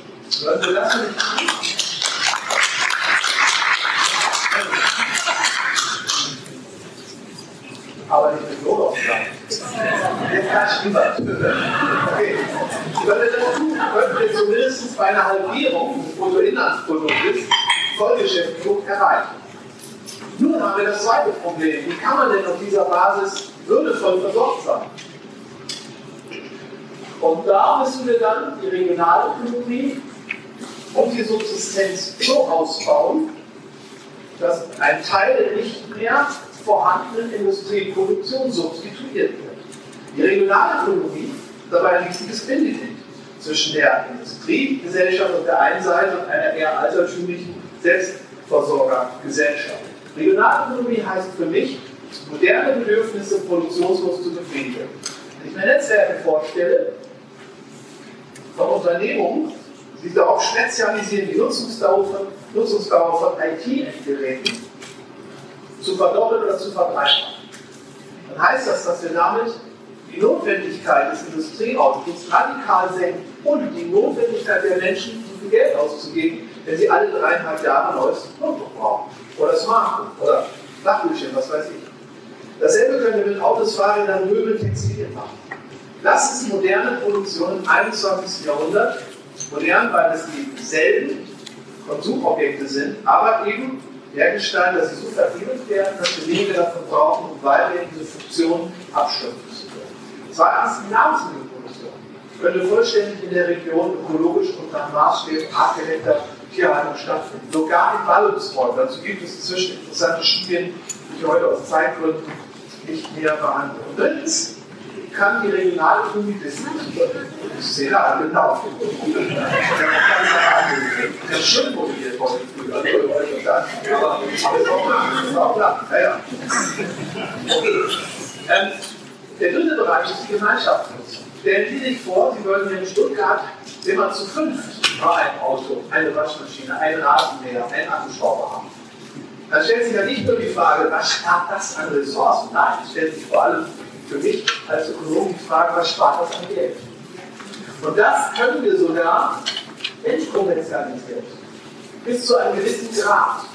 Indem wir, wenn wir nur noch 20 Stunden pro Woche arbeiten, die freigestellten 20 Stunden als Ressourcenbasis verwenden, um selber zu produzieren, um entkommerzialisierte Formen der Gemeinschaftsnutzung in Gang zu bringen und drittens eine Reparaturrevolution anzuzetteln, die natürlich auch erfordert, unser Bildungssystem zu reformieren.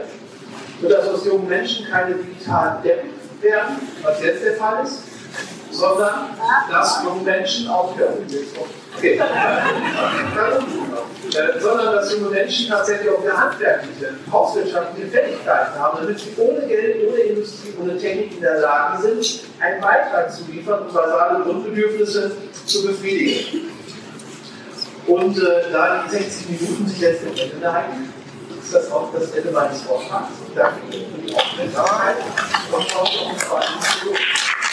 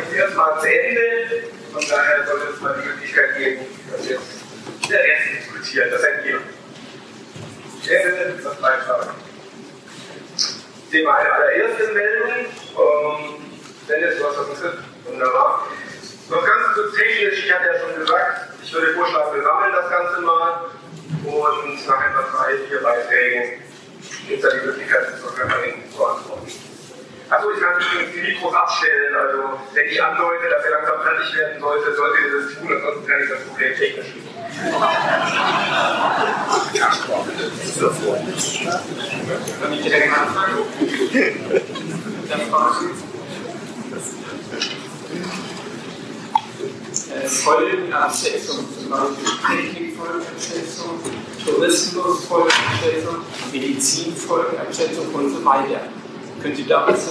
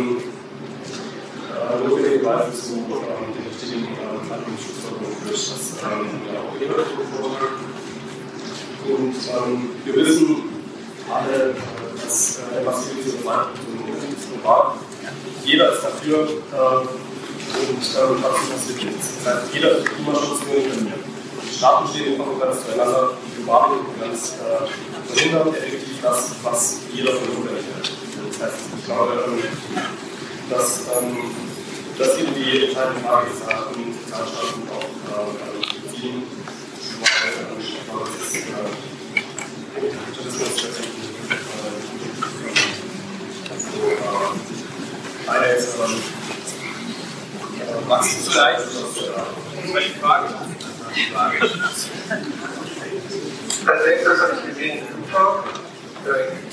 Wenn die Mikrofonleute nicht kennen, Mann mit den grauen Haare. Gibt es hier ein Mikro oder hört ja. man mich so? Ich glaube, die kommt gerade von zwei Seiten. Ah, okay, eines halbes. Ja, vielen Dank für den Vortrag, hat mir vieles gefallen. Ich unterstütze vieles. Ich glaube auch, ähm, dass ähm, zu einem Punkt erwähnt, was ganz wichtig ist, äh, einfach unterbelichtet aus meiner Sicht. Sie haben immer wieder geredet von der modernen Konsumgesellschaft, das ist wichtig, von der modernen Konsumdemokratie, das ist wichtig. Aber wir sind vor allem eine moderne Produktionsgesellschaft. Und wir haben in meiner Meinung viel zu wenig über die Art und Weise unserer Produktionsweise geredet. Dieses Beispiel mit, äh, äh es gibt äh, viel zu viele Autos, was man nicht mehr lesen, das ist treffend, weil es die, im Grunde ihre Logik der kapitalistischen Leistungsproduktion offenbart. Und das muss ja nun nicht nur der Chef von BMW sagen, das muss der Chef von Daimler, VW genauso sagen. Und vor allem, das muss auch die Arbeiterin sagen, die bei Daimler ihren Lebensunterhalt verdient. Sie kann ja tausendmal verstanden haben, dass es viel zu viele Autos auf der Welt gibt und kann sogar selbst ein Auto haben, so viel zur Beschränktheit von der reinen Konsumkritik. Sie kann sogar selbst kein Auto haben, sie muss aber objektiv daran interessiert sein, dass der Daimler möglichst viel von den Dingen in der Welt verkauft. Das sitzt in der Falle. Und das ist auch der Punkt, wo Fridays for Future immer an einen Gummiwagen läuft, wo es dann heißt, ja, jetzt haben wir sehr sympathisch und eigentlich unterstütze ich euch auch, aber sag mir doch bitte mal, wovon meine Familie und ich in Zukunft leben sollen. Und deswegen müssen wir auch die Produktionsweise thematisieren. Und marktwirtschaftliche Produktionsweise heißt zum Beispiel in der Textilindustrie, dass Unmassen produziert werden für einen Markt in der Hoffnung, es wird gekauft und nachher fliegt über die Hälfte weg. Und morgen, morgen Abend wird man im Laboratorium Ecke Wartenburg, Ostendstraße, genau darüber diskutieren, 1930, was hat, was hat die Klimakrise mit dem Kapitalismus und mit dieser Produktionsweise zu tun?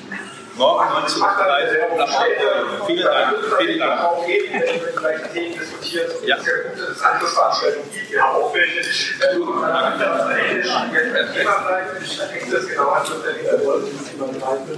Ich hatte gedacht, weil so viele Themen dabei waren, noch eine Frage sozusagen. Ich hoffe, was eine Frage angeboten ist, auch ein Statement ist, dann kann man hören. Ähm, ja, die Frage, wie stellst du dir das vor, die Unternehmen einzugrenzen? Also ein bisschen die Richtung der anderen, aber genau äh, unter dem Gesichtspunkt, jedes Unternehmen sind, hat erstmal das Ziel, möglichst viel zu produzieren, möglichst viel Gewinn zu machen. Sieht man ja zum Beispiel an äh, der Überproduktion, wo Kaffee ins Meer geschüttet wurde in den 30ern. Die EU kauft Milch auf, äh, in Indien werden 20% der Baumwolle jedes Jahr zerstört. Also die Frage, wie wirtschaften die überhaupt um? Wieso soll Import dann nicht wieder in dieselbe Richtung führen? Okay, ei, ei, ei. Wenig. Ähm, so, die gleiche, die kurz zu fassen. Die erste Frage betraf die Technik, die Medizin und sonstige Folgenabschätzung. Ich bin selber als Innovationsforscher äh, immer daran interessiert gewesen, gerade die Technik- und Innovationsfolgenabschätzung auch als Basis zu nehmen, um zu erkunden, inwieweit die Technik in der Lage sein kann, äh, Nachhaltigkeits-, zumal ökologische Defizite zu beseitigen. Und da ist eben diese Folgenabschätzung viel elementar. Wir betreiben ja seit ungefähr den 70er Jahren eine Technikfolgenabschätzung. In einer Zeit wurde die ganz stark eingeläutet durch die Gründung des Freiburger Öko-Instituts und sozusagen eine, eine Gegenposition auch in der Wissenschaft zu haben. Damals ging es um die Atomenergie, die Körnchen und andere Dinge. Ich bin dankbar dafür, dass es eben diese Abschätzung. Mir als Wirtschafts- und Sozialwissenschaftler, und da habe ich auch viel zu publiziert, ist es wichtig, nicht nur die physischen und technischen Nebenwirkungen von Innovation in den Griff zu bekommen, sondern auch die sozialen und kulturellen. Denn das, was also Smartphones zum Beispiel an Schaden anrichten, äh, Smartphones an Schaden anrichten, erschreckt sich keineswegs auf Strahlung und auf Voltan und auf die Beschleunigung aller äh, stofflichen Umsätze, sondern verändert eben auch unser kommunikatives Verhalten und verändert eben auch die Kulturwelt. Also danke für den Hinweis. Ich finde das absolut wichtig, das ist ein integraler Bestandteil eben auch meiner nicht nur wachstumskritischen Nachhaltigkeitsforschung. Dann war die Frage, für wen ist Wachstum sinnvoll? Und dann der schöne Spruch, den Herrn. Das ist unglaublich. Ja? Also es gibt äh, zu viel Auto oder zu wenig BMWs.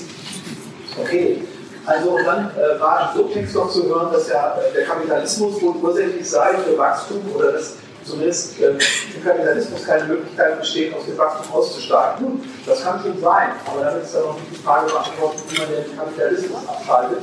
Ob das einen Kippschalter gibt in äh, Brüssel oder in Berlin und dann damit, äh, dass man die Unternehmen irgendwie den Kapitalismus abschafft, das glaube ich kaum. Für mich hat in einer systemischen Sicht jede Ökonomie immer zwei Seiten, eine Nachfrage und eine Angebotsseite. Unternehmen kommen, okay, ich könnte BMW tatsächlich schließen. Aber wenn die Nachfrage nach diesen Karossen immer noch vorhanden ist, trotz des hohen Preises, dann würde sich in einer freien Welt irgendwie ein anderer Anbieter finden. In einer Diktatur nicht, dann könnte ich das natürlich verbieten. Aber da ich als überzeugter Demokrat keine Diktatur wünsche, kann ich in einer Marktwirtschaft, damit dass ich bestimmten Unternehmen das Handwerk lege, so lange nichts ausrichten, wie ich auch die Nachfrage nach diesen Gütern letzten Endes zurückgeht. Dann die, äh, der Hinweis von Ihnen, äh, dass also Marktwirtschaft und Entschuldigung, Kapitalismus äh, und Wachstum so verbunden sind äh, und dass natürlich dann auch, wenn kein Wachstum da wäre, der Kapitalismus verschwindet. Wissen Sie, meine These lautet hier, die DDR ist zugrunde gegangen, weil sie nicht genug gewachsen ist. Der Unmut der Menschen in der DDR bezog sich nicht einfach nur auf den eisernen Vorhang wohl auf, aber auch darauf, dass der Wohlstand der dort immer programmiert wurde durch Wachstum, schlicht und ergreifend nicht eintragen. Noch eine Bemerkung dazu, historischer Art. Die moderne Wachstumstheorie, die eigentlich gar nicht so alt ist, sondern ihre Geburtsstunde in der westlichen Wirtschaftswissenschaft Ende der 40er hatte, wurde hervorgerufen durch die empirische Beobachtung, dass die stalinistische Planwirtschaft höhere Wachstumsraten zu erzielen in der Lage war, als zu der Zeit äh, die USA völlig verrückt. Westliche Ökonomen fingen an, sich Sorgen zu machen, ob denn der Wettlauf der Systeme, wie man damals sagt, nämlich doch am Ende die marktwirtschaftliche, kapitalistische Wirtschaft ins Hintertreffen geraten ist. Was er damit sagen will, ist, äh, auch alle sozialistischen Staaten, die wir je erlebt haben auf diesem Planeten, haben als großes Narrativ des Wohlergehens der Menschen immer nur Wachstum und Produktivismus propagiert und Karl Marx auch in den beiden. So, das ist wichtig, aber das spricht nicht dagegen, Kapitalismus abzuschaffen. Aber wenn Sie den Industrialismus und den Konsumismus nicht mit abschaffen, haben Sie nichts gewonnen. Das will ich damit nur sagen. Und nicht etwa den Kapitalismus verteidigen. Dann haben Sie gesagt, Konkurrenz sei auch ein wichtiger Wachstumstreiber. Kann so sein, muss nicht so sein. Wir könnten in einer freien Gesellschaft doch auch erleben, dass es weniger profitträchtige Unternehmen gibt, die kleiner sind und die in der Tat nicht die sogenannten zunehmenden Skalenerträge, also die Kostenvorteile der Massenproduktion ausnutzen, die aber sich für gerechte Löhne einsetzen, die vielleicht nicht wachsen wollen. Und wenn die Nachfragerinnen und Nachfrager im, Konkurrenz, äh, im Konkurrenzareal diesen Unternehmen ihren Zuspruch erteilen, würden die anderen nach derselben Konkurrenzlogik das Hintertreffen äh, erleben. Also die Konkurrenz spricht nicht für oder gegen Wachstum, sondern lässt sich eigentlich im Dienst unterschiedlicher Ziele aufbringen. Dann war gerade die Rede davon, genau, dass es objektive Bedingungen dafür gibt, dass Menschen wieder besseren Wissens ein Auto nachfragen können oder wollen oder sogar müssen. Das ist nicht so. Ich glaube wirklich, dass also die Automobilindustrie nicht einfach nur erklärbar ist in ihrem derzeitigen Erscheinungsbild als kapitalistische Verwertungslogik. Ich habe mit Managern der Firma VW gesprochen zu einer Zeit, als ich in Oldenburg noch den Lehrstuhl für Produktionswirtschaft vertrag und hatte tatsächlich viele Studierende, die sich weniger für Nachhaltigkeit als für Karriere interessiert haben, äh, was mir nichts ausmachte, weil ich als Hochschullehrer erstmal ein neutrales Ergebnis und hoffentlich ideologiefrei agiere. Das führte dazu, dass ganz viele in Niedersachsen-Oldenburg ihre Arbeit, ihre Bachelor- oder Masterarbeit im Betrieb schrieben. Das ist dann sehr karriereträchtig, also bei VW. Ich habe Manager erlebt von VW, die einfach entsetzt waren darüber, dass entgegen aller Maßnahmen, die VW ergriffen hat, der SUV plötzlich von allen Menschen in Deutschland gewünscht wird. VW hat auf ganz andere Pferde gesetzt, auch auf sparsamere Autos. Es ist nicht so einfach zu sagen, wir haben eine kapitalistische Marktwirtschaft und die Unternehmen diktieren uns, was wir wohl wünschen oder wollen können. Und dann entwickeln wir einen Wohlstand, der darauf gründet und müssen objektiv das tun, was wir eigentlich auch mit Objektivität und Vernunft eigentlich nicht wollen können. So einfach ist die Welt nicht. Das ändert nichts daran, dass Sie recht haben, wenn Sie sagen, dass jedes Unternehmen, das investiert, einer gewissen Kapitalverwertungslogik unterworfen ist. Das ist schon richtig. Aber das ist immer noch eine Hälfte der Medaille. Und unsere Arbeitsplätze daran hängen. Und natürlich. Ja, Darüber müssen Sie reden. Ich will sagen. Die Löhne im Automobilbereich sind so hoch, dass eine Arbeitszeitverkürzung dort wirklich naheliegend wäre. Ja, und das heißt also, dass Menschen nicht davon abhängig sind, das derzeitige äh, Kontingent an Arbeitsstunden zu haben. Und das hieße, dass wir tatsächlich auch den Bereich kleiner werden lassen können. Also das sollten wir schon noch dazu sagen. Und dann war noch die Geschichte genau umsteuern, wie kann man, ich glaube, ich hatte so verstanden, dass Sie fragen, wie man die Unternehmen dazu bringen kann, sich also als Entwicklungsstrategie anzupassen. Es könnte sein, dass wir viele Unternehmen nicht dazu bringen können. Deswegen plädiere ich dafür, nicht immer nur in Kategorien der etablierten, also real existierenden Unternehmen nachzudenken, sondern vielleicht auch mal zu überlegen, ob wir nicht selber Unternehmen gründen können, ob wir nicht selber neue Versorgungsformen äh, etablieren können. Ich forsche gerade im Bereich der solidarischen Landwirtschaft. Ich forsche im Bereich ganz neue Reparaturnetzwerke. Ich forsche im Bereich der Genossenschaft. Ich habe selber zwei solche Genossenschaften mitgegründet und bin Mitglied dieser Genossenschaften, auch Aufsichtsrat verschiedener. Das sind alles Projekte, die entstanden sind aus dem Widerstand gegen die vorhandene Wirtschaft. Das ist eine Punktkarte, die wir meines Erachtens viel zu wenig ausspielen. Und ansonsten gilt, was ich gerade schon mal gesagt habe, wir haben seit Karl Marx alles versucht, den Kapitalismus zu überwinden, zumindest in den gedenkten Strömungen. Nur eins haben wir noch nicht ausprobiert. Schlicht und ergreifend nach dem Motto, so es ist Kapitalismus und keiner geht hin.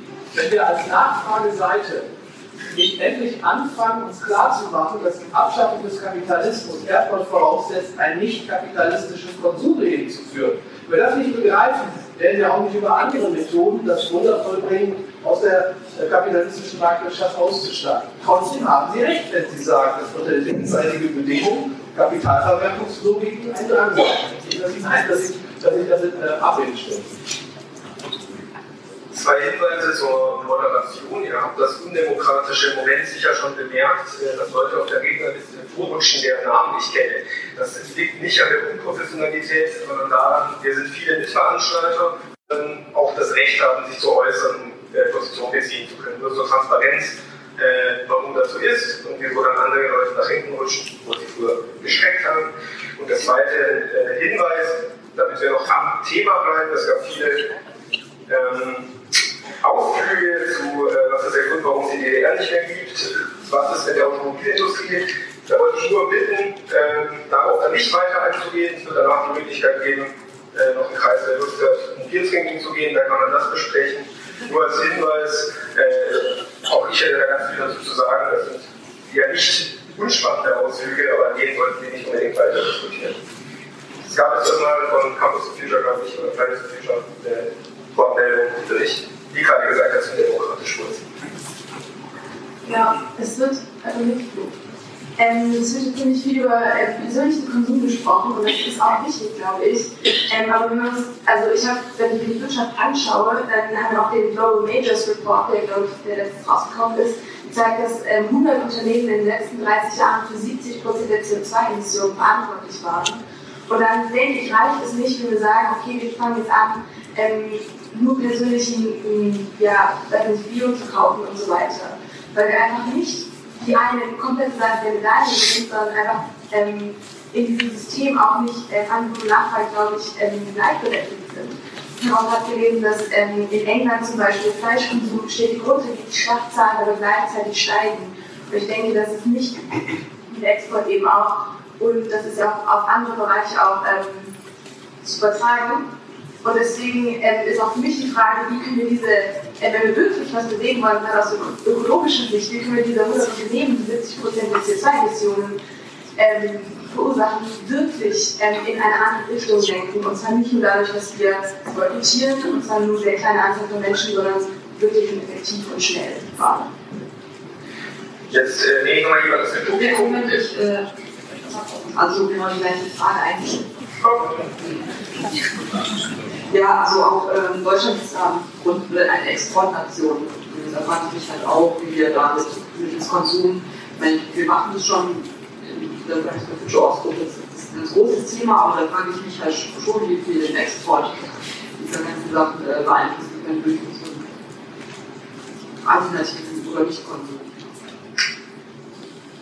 Jetzt müssen wir ein wenig helfen. Ich, äh, es gab ziemlich am Anfang genau diese Meldung. Hallo. Äh, ich wollte fragen, was sind äh, Ihre Gedanken zu äh, Robotern, die immer mehr die Arbeit übernehmen und Automatisierung und äh, deren Einfluss speziell auf die 20-Stunden-Woche, die Sie angesprochen haben, äh, aber auch andere Sachen, wie zum Beispiel einfach Nachhaltigkeit und äh, das, worüber Sie geredet haben. Gut, auf der nächsten müssten jetzt wieder helfen. Äh, meine Stichworte sind Frau, von hier gelesen, schwarze Klamotten und von hier aus Mitte rechts. Ah ja, wunderbar, bitte.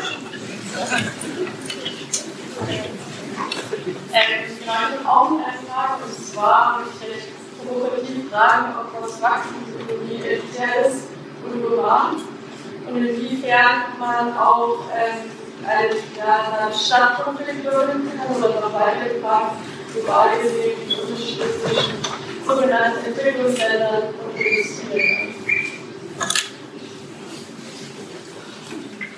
Gut, dann äh, bevor Sie antworten, nur ganz kurz, ich will die Rednerinnenliste schließen. Äh, ich habe jetzt schon mehr Leute, als wir hinbekommen.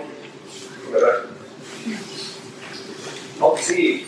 Äh, es ist wichtig, wenn Sie die CO2-Emissionen eines Unternehmens äh, allein dem Unternehmen zurechnen, dann kommen Sie sicherlich auf solche Zahlen, dass 70 Prozent der CO2-Emissionen von wenigen Firmen kommen. Genau darum sind es 100 Prozent. Weil alles, was CO2-Emissionen verursacht, mit ganz wenigen Ausnahmen, ist das Resultat von arbeitsteiliger Produktion. Das ist ja mein Leben. Und wenn Sie dann sagen, äh, es sind die Unternehmen, dann ist das natürlich eine Interpellation. Sie könnten genauso gut sagen, äh, dass natürlich die Menschen, die Produkte kaufen, als Nutzer dieser Produkte in gewisser Weise nicht nur daran Anteil haben, sondern dass ohne Nachfrage keine Produktion stattfinden kann. Also ich bitte Sie, wenn wir über äh, kapitalistische Marktwirtschaft reden, dann bitte auch äh, in Gänze. Das heißt, gerade wenn Marktgesetze gelten und wenn die Konkurrenz gilt, dann gilt im Unterschied zu einer sozialistischen Planwirtschaft, dass nur produziert wird, wenn Nachfrage da ist. Damit will ich nicht den schwarzen Peter, äh, den Nachfrager zwischen. Nur, wenn wir jetzt so vorgehen, wie Sie es angedeutet haben, das ist eine Fingerübung. Wir brauchen ein Cap-and-Trade-Modell oder eine wahnsinnige CO2-Steuer oder wir brauchen als dritte Möglichkeit ein brutales Regulativ, dass wir ganz bestimmten ausgewählten Firmen untersagen, bestimmte Technologien oder Produktdesigns zu verwenden bzw. zu verbreiten, von denen jedes wie hoch die CO2-Emissionen sind. Wenn Sie das tun, reduzieren Sie im selben Moment radikal den Wohlstand. Das war ja gerade sogar schon gesagt worden. Dann müssen Sie eine Antwort darauf haben, wie die Menschen mit weniger Wohlstand rauskommen. Ich hoffe, diese Antwort geben zu können, weil ich nämlich genau wie Sie sage, dass für die hochemissionsintensiven, würde ich sagen, Unternehmen, sondern Sektoren natürlich nachlegen müssen. Aber wenn es keine Technologie gibt, dieses Wunder vollbringt, bei gleicher Produktion, bei gleicher Auswahl an Gütern und bei, gleicher, äh, bei gleichem geringeren Preisniveau ja, das Problem zu lösen, dann heißt das, dass nur die Reduktion hilft. Die Reduktion werden wir irgendwo aushalten müssen. Zum Beispiel durch Arbeitszeitverkürzung, um sozialpolitische Folgen abzumildern und auch durch eine gewisse Suffizienzleistung, egal wie sie vorgehen. Also Sie haben nicht Unrecht, aber die Konsequenzen muss man dann eben auch zu Ende denken. Aber eine Möglichkeit, das zu ändern, solange es diese Regulative nicht gibt, ja, Bepreisung, Trade oder Verbote, eine Möglichkeit ist auch tatsächlich, den Kapitalismus auszutrocknen. Schauen Sie, ich kaufe kein VW, ich kaufe auch keinen BMW. Das können Sie als Freund von BMW, von BMW nicht sagen. Okay, ich verstehe. Ich nicht, was Sie gesagt haben. Wissen Sie, solange ich abhängig bin von Smartphones, von Facebook und von Autos. Solange kann ich Jedenfallskapitalismus nicht abschaffen. So einfach ist das. Eine Entzugskur, die diese Gesellschaft braucht, wäre eine Basis für das, was Sie zu Recht angedeutet haben. Jetzt Export, Import, Außenhandel. Ich meine, Fakt ist, ich hoffe, dass ich äh, Ihre Frage richtig verstanden habe, dass wir natürlich, wir waren mal Exportweltmeister und gründeten darauf einen Gutteil unseres Wohlstandes. Wenn wir das weiter bleiben wollen, ist der Grund dafür, dass wir das wollen, doch nur der, unseren Wohlstand zu erhalten. In dem Moment, wo wir loslassen könnten, egal ob das eine politische oder eine sozusagen durch kulturellen Wandel herbeigeführte Tendenz ist, äh, in dem Moment werden wir auch nicht mehr so abhängig von äh, Exporten, von Exportüberschüssen, was Importe anbelangt. Ich meine, was Sie hier sehen, das ist mein Gerät, das ist ein Leihgerät, das kommt natürlich wieder aus China. Wir verursachen durch unsere Importnachfrage einen Wandel in der sogenannten äh, Sphäre des globalen Südens. Äh, ein Wandel, der dazu führt, dass diese Länder sich am Ende ähnlich entwickeln wie wir. Das heißt, wir tragen doppelte Verantwortung, was den Außenhandel anbelangt. Beides läuft für mich gegen hinaus, ein Reduktionsprogramm umzusetzen. Dritte Frage war, was haben wir mit Robotern, Automatisierung? Ich habe mich ja noch nicht ganz, äh, ganz beliebt gemacht, als ich von einem Aufstand der Handel sprach, den wir brauchen, um in der Zivilgesellschaft ein bisschen mehr Rabatz zu machen. Auch mehr als Fridays for Future, nämlich unser Aufstand der Handel verstehe ich, dass Menschen sich tatsächlich Aussteigungsprozessen verweigern, nicht einfach nur fordern. Und einen solchen Aufstand brauchen wir auch in die Digitalisierung. Wir diesen Planeten zerstören wir uns einfach nur mit der Digitalisierung so weiter. Dafür gibt es viele Gründe für diese These. Aber was Sie ansprachen, war ja vor allem die Frage der Freisetzung von Arbeitskräften. Ich habe dieses Bild nicht umsonst gezeigt, sondern habe ja diesen mittleren Bereich kurz äh, akzentuiert. Was wir bräuchten, wäre eine Wirtschaft, die weniger kapitalintensiv ist und die sich wieder tatsächlich handwerklichen, manufaktur- und werkstattbasierten Produktionsformen annähert. Das bedeutet, wir brauchen wieder Arbeitskräfte, die kreativ, mitgestaltend an der Wertschöpfung dann eben partizipieren. Und auf diese Weise können wir letzten Endes Rationalisierungseffekte mildern. Aber, was ich Ihnen auch sage, genau wie gerade, das kriegen Sie nicht zum Urteil. Die Dinge werden teurer sein und wir werden weniger Auswahl haben und müssen damit in irgendeiner Form uns ähm, arrangieren. Ansonsten ist die Digitalisierung schon deshalb ein Sagenname, weil um eine Gesellschaft politisch zu stabilisieren, in der durch Digitalisierung immer mehr Arbeitskräfte freigesetzt werden, brauchen wir Wachstum. Wir haben seit der ersten Industrialisierungswelle nur deshalb das Auseinanderbrechen der Gesellschaft im Sinne von Karl Marx, wie er es vorher sagte, verhindern können, weil die Wachstumsraten des Bruttoinlandsproduktes kompensiert wurden, was an Rationalisierungseffekten eintrat, also an Freisetzung von Arbeitskräften, bedingt eben durch damals nicht Digitalisierung, sondern Maschinisierung. Also ich kann die Gesellschaft zum Widerstand gegen Digitalisierung aufrufen. Für heute Abend ist das sagen. Ob etwas Wachstumsökonomie elitär und ist. Elitär ist, die muss sie ja sein, weil es nur eine Minderheit von Menschen gibt, die heute willens und fähig sind, ein wachstumstaugliches Dasein zu fristen oder sogar Versorgungssysteme, Unternehmungen beispielsweise zu betreiben, zu gründen, die tatsächlich in äh, meinen hochflächigen Raster einer Postwachstumsökonomie passen. Aber elitär heißt natürlich nicht irgendwie, äh, soll man das sagen, herrschaftsbasiert oder arrogant oder irgendwie undemokratisch, sondern das ist eine freundliche Elite, die die Hand ausstreckt und der Gesellschaft ein Angebot unterbreitet. Nämlich das zu imitieren, was in den Nischen schon erprobt wird. Wenn man das Elite nennt, dann habe ich kein Problem damit. Aber Herrschaftseliten sind natürlich gebildet und auch ich, wie viele hier im Raum, ablehne. Urban, das ist überhaupt. Ich würde sagen, wenn ich mir wirklich die Landschaft der real existierenden, postwachstumstauglichen Praktiken anschaue, könnte ich nicht sagen, dass die meisten in den Metropolen oder etwa auf den Plattenland sind. Beides spielt eine Rolle. Und dann der Konflikt zwischen Stadt und Land, den Sie zu Recht angesprochen haben. Natürlich kann man sagen, wenn wir eine andere Daseinsform, die weniger industrialisiert und globalisiert ist, akzeptieren können, würde es uns auch leichter fallen, nicht unbedingt in Berlin-Mitte wohnen zu wollen, sondern tatsächlich wieder Städte, Dörfer oder ländliche Gegenden zu bereichern und sie nicht denen zu überlassen, die wir politisch nicht mögen. Sie wissen genau, was ich meine. Wir haben zu viel Preis gegeben durch unsere urbane äh, Verhaftung letzten Endes. Also da sehe ich eine große Chance. Und dann haben Sie noch kurz den globalen Süden angesprochen. Wissen Sie, es ist absolut sinnlos, einen Entwurf für eine Wirtschaft jenseits wirtschaftlichen Wachstums zu beschreiben, wenn dieser Entwurf nicht hundertprozentig auch eine Empfehlung sein kann für den globalen Süden. Ich würde also dasselbe, was ich Ihnen heute erzählt habe, natürlich bezogen auf Deutschland, würde ich auch, wenn ich jemals dort gewesen wäre oder sein würde, was der Fall ist, den Afrikanerinnen und Afrikanern erzählen, nur aus einer anderen Perspektive, indem ich sage, ihr braucht noch etwas Wachstum in manchen Regionen, aber macht nicht den Fehler, und schießt wie wir über das Ziel hinaus, sondern versucht gleich, dieses Modell zugrunde zu legen. Dann könnten wir tatsächlich eine soziale und ökologische Stabilität auch in Afrika erreichen. So, und wir gehen in die letzte Runde. Ich hatte schon äh, sorgfältig getwittert, wie wir in das Grund passieren, was nur ein Sehr gerecht, Ich stimme auch.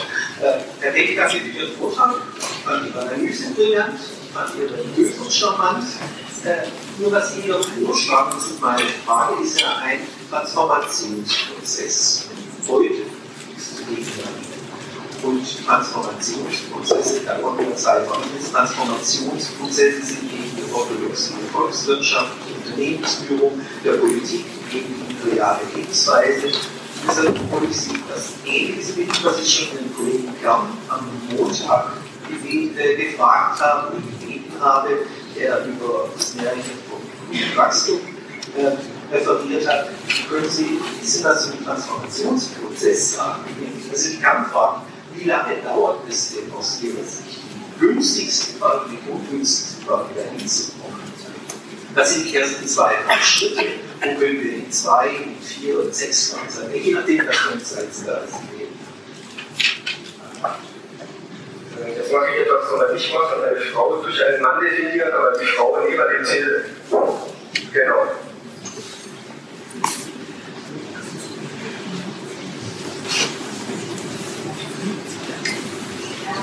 Ähm, ich habe schon nicht mal im Fernsehen gesehen, es hat mir beiderseitig genau, eine Hilfe hierher zu kommen. Ähm, mein Umfeld beim DGB, also sogar bin ich dann auch nicht entfernt. Und wollte sagen, ich komme aus der Generation, hat war Gefühle noch nicht so wie ich, aber Erwachsene haben mich noch von hier mit VW-Bus nach Indien gefahren. Ja. Aber generell geht es halt auch nicht so wie vielen Studenten selber, die sich jetzt zumindest aus, also noch studieren, alle, wenn sie mal auf einen Job kriegen, dann befristeten und dann gehen sie halt irgendwo hin, wo sie ihre Reformen vorliegen, wo es dann nicht so geht, ob es nachhaltig ist oder sonst was ist. Ja. Und ich finde auch, ähm, wir könnten wirklich mit weniger Arbeitszeit, Felsen habe ich auch gelesen, ähm, wenn man sich richtig überlegt und richtig kalkuliert und weniger braucht. Ähm, ich hätte so keine Frage, aber noch eine Anmerkung. Und zwar ist die Meinung, Wachstum sei das Resultat der Kultur der Maßlosigkeit oder des allgemeinen Wachstumsimperatives und der Zweck des Wirtschaftens sei handelbar. So, das stellt sich gewissermaßen ignorant gegen die machtvollen Interessen, die hinter diesem Wachstum stehen und gegen die Subjekte dieses Wachstums. Denn Wirtschaft existiert in dieser Gesellschaft nur in der Form, dass Unternehmen zum Zweck der Vermehrung privaten Reichtums Arbeit so intensiv und produktiv wie nur irgendwie möglich anwenden, um sie rentabel zu machen. Und zwar gegen andere Unternehmen, alle anderen Unternehmen, die genau dasselbe machen. Also in der Form der Konkurrenz der Kapitalisten. Und das ist allgemein erfolgreich funktioniert, ist das oberste Detektiv jeglicher Politik, die es hier gibt, auch demokratischer Politik. Das ist dabei vollkommen egal. Und deshalb, das ist halt bei Staaten, diese Staaten, das gerade zur Quelle ihrer Macht gemacht haben. Die nächste Härte ist gewissermaßen den Leuten ihren Lebensstil vorzuwerfen. Etwas so, als würden wir hier maßlos produzieren, weil wir maßlose Bedürfnisse hätten. Ja, als würde ein Bedürfnis überhaupt als irgendwas anderes in dieser Ökonomie vorkommen, für die die produzieren, als der Hebel, als der Punkt, an dem man ja, sie zu Geld machen kann, indem man ihnen das Zeug eben verkauft. Überhaupt ist, äh, also immanent ist dem sowieso hm, es ist ein gewisser, Entschuldigung, aber Quatsch, der Marktwirtschaft zu sagen, die sollen nicht wachsen. Ja. Es stellt sich gewissermaßen ignorant gegen die Konkurrenz, in der so eine Wirtschaft eben stattfindet. Und sich nicht daran zu stören, dass so viel Geld pro Ertrag produziert wird, aber vielmehr darauf besteht, dass die Erträge nicht wachsen sollen und darin kein Widerspruch zu erkennen, ist auch insofern eine Nummer, dass wenn man sowas sagt, dann will man eben seinen guten Glauben von Demokratie und Marktwirtschaft nicht nur ziemlich wegnehmen lassen, sondern dann baut man darüber hinaus und auf der Grundlage eben seine Fiktion der Postwachstumsökonomie auf.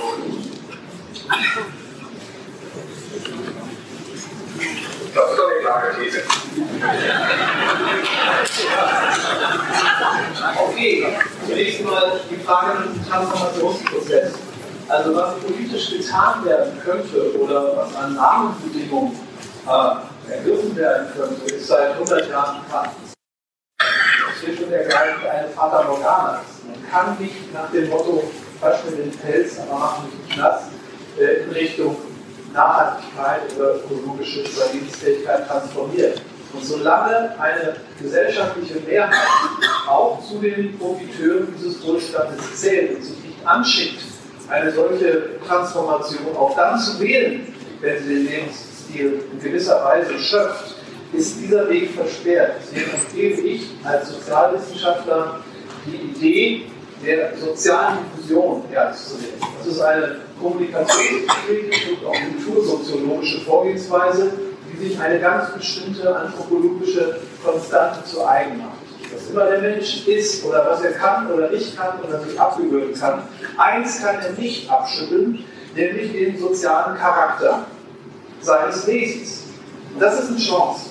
Wir wissen aus der nicht nur kultursoziologischen, sondern auch aus sonstiger Forschung, dass ein Mensch als soziales Wesen am ehesten in der Lage ist, eine Veränderung zu akzeptieren, zu übernehmen und in eigene Praxis zu überführen, wenn dieser Mensch in der für ihn relevanten oder sie relevanten Sozialstruktur andere Individuen beobachten kann, die entweder eine ähnliche Form des Wandels durchlaufen oder schon durchlaufen haben oder dem Objekt des Wandels eine positive Sinnzuweisung entgegenbringen. Und das wiederum führt dazu, damit wiederhole ich mich ein kleines bisschen, ich habe an einer Stelle schon mal etwas Ähnliches in einer Antwort einfließen dass jeder gesellschaftliche Wandel, der diesen Namen verdient und nicht einfach nur in Symbolik und Strukturkonservatismus besteht, immer in den Nischen, in den avantgardistischen Zirkeln oder wie wir heute zu sagen pflegen, in den Reallaboren seinen Anfang nimmt. Das Neue, das wir brauchen, kann sich dort bewährt, erprobt werden, kann reproduziert werden, kann stabilisiert werden, es kann eine Gegenkultur daraus erwachsen. Auch eine Unternehmermöglichkeit ist da gegeben. Es gibt eben, ich habe es heute schon ein paar Mal gesagt, es gibt Unternehmen und Unternehmer, die nicht notwendigerweise dem Profitmaximierungsimperativ folgen. Dafür gibt es genug Beispiele in der Empirie. Dieser Diffusionsvorgang ist es, den wir brauchen. Die gute Nachricht daran ist, jeder oder wir alle können damit anfangen. Wir können Projekte, wir können Initiativen, wir können Institutionen gründen, die tatsächlich einen Unterschied machen. Die schlechte Nachricht ist, dass ich nicht die andere Frage beantworten kann, das wäre Kaffeesatzleserei, ob das in 7, in 14 oder in 21 Jahren geschieht. Was ich aber sagen kann, ist, dass der ganze Vortrag, den ich heute gehalten habe, den hätte ich auch unter einer ganz anderen Themenstellung darbieten können. Nämlich, wenn alles zusammenbricht, was hilft dann noch? Dann würde ich dieselbe Antwort geben. Die Nachfrageseite muss suffizienter und damit autonomer werden und die Angebotsseite bedarf einer völlig anderen Kombination aus Industrieproduktion und autonomer, urbaner oder sonstiger authentischer Subsistenz. Ja?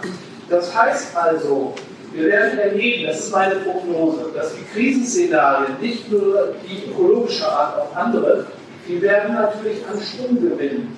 Sie werden die Gesellschaft vor sich hertragen. Wenn wir dann wenigstens ein gewisses Quantum einer modernen Gesellschaft als gegründetes Erfahrungswissen haben, dort, wo tatsächlich schon die vorweggenommenen postwachstumstauglichen Praktiken in Erscheinung treten, gibt es eine Chance, eine kleine Chance, diese Krisen dadurch zu meistern, dass dieses Window of Opportunity, dass diese dann wahrscheinlich zunächst passierte Orientierungslosigkeit nicht in Radikalismus oder Verzweiflung ausartet, sondern sich das zu eigen macht, was in den Reallaboren vorgestanzt und vorsorglich schon erprobt wurde. Die Gewichte, ja, inwieweit die Krisen uns treiben oder die Reallabore uns ziehen, diese Gewichte jetzt zu verteilen in Form einer Prognose, das Sie nicht von mir verlangen. Dann, ähm, ihr seht, das fand ich schön, also das muss ich glaube ich gar nicht kommentieren, ich finde, das war ein wunderbarer Beitrag, das, wie man gesagt haben, man kann eben auch gut leben mit weniger Arbeitszeit. Und das muss man ja auch nicht die ein Rasenmäherprinzip verwenden. Die Heterogenität dieser Gesellschaft bietet unterschiedliche Möglichkeiten. Es mag 20, 30 Prozent der Menschen geben, die können heute schon Arbeitszeit verkürzen. Wir wissen aber auch, dass es prekär beschäftigt dass es Menschen gibt, die nicht wunderbar, also die so geringe Löhne haben, dass man das von denen mehr nicht verlangen kann. Aber auch da sage ich, genau in diesem Kontext oder in diesem Sinne, dass Wandel nicht im Gleichschritt erfolgt. Das kommt mit der Diktatur, die wir nicht wollen. Sondern in einer parlamentarischen Demokratie muss man mit dem Wandel vielleicht dort beginnen oder ihn dort beginnen lassen und pflegen, wo es den Menschen leichter fällt und auch nicht zu sozialen Verwerfungen führt. Danke dafür. Dann ähm, zu Ihrem Statement. Also, wenn Sie sagen, dass also eine Marktwirtschaft ohne Wachstum nicht möglich ist, verwechseln Sie zwei Dinge. Das wird oft gemacht, wenn man von kapitalistischer Marktwirtschaft redet, meint man das eine sei so gut wie das andere. Der Markt ist ein Koordinationsinstitut. Und eine Marktwirtschaft ist über tausende von Jahren nicht gewachsen, weil die Technologie dazu fehlte und deshalb auch das Kapital nicht nötig war oder einen Sinn ergeben hätte in Verbindung mit Privateigentum an Produktionsmitteln und technischen Möglichkeiten über Kapitaleinsatz Kosten zu senken und die Produktion zu erhöhen, ergibt sich vielleicht ein Wachstumszwang. Das sollte man dann auch so sagen und nicht die Marktwirtschaft per se verantwortlich machen für Wachstumszwänge. Wenn Sie dann sagen, es sei ein Formwurf, wenn ich einen ökosuizidalen Lebensstil charakterisiere, will ich Ihnen Folgendes sagen. Mir geht es nicht darum, Menschen für ihr Lebensstil zu kritisieren. Mir geht es nur darum, eine Lebenslüge aufzudecken. Denn Sie haben keine Antwort gegeben, Ihren Rednern, darauf, wie wir, wenn wir den Kapitalismus abschaffen, den Menschen schon beibringen, dass dieser kapitalistische Lebensstil dann auch nicht zu retten ist. Sie können es drehen und wenden, wie Sie wollen, außer Sie akzeptieren die Gesetze der Thermodynamik. Nicht das. Wenn wir den, wie Sie selber sagen, wachstumsträchtigen Kapitalismus abschaffen, dass wir dann, weil wir das Wachstum nicht mehr haben, auch diesen Wohlstand nicht stabilisieren können. Das heißt also, das ist die Logik, wenn ich von Lebensstil rede. Das ist das eine. Und die zweite Antwort geht so: Ich bin Betriebswirt. Ich kenne die Unternehmenslandschaft in Deutschland schon etwas. Ich bringe meinen Studenten bei, was eine Ökobilanz ist.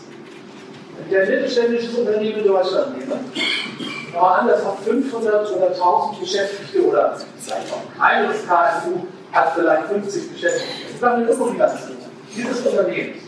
Und ich setze jetzt die Systemgröße, das müssen wir dann machen, etwas weiter. Dass ich tatsächlich also auch die Distribution und auch die Beschaffung, das sogenannte Sourcing mit einbeziehe. Kommt auf einen bestimmten Wert an Zerstörung. Jetzt nämlich die Belegschaft. 100 Menschen, die da arbeiten.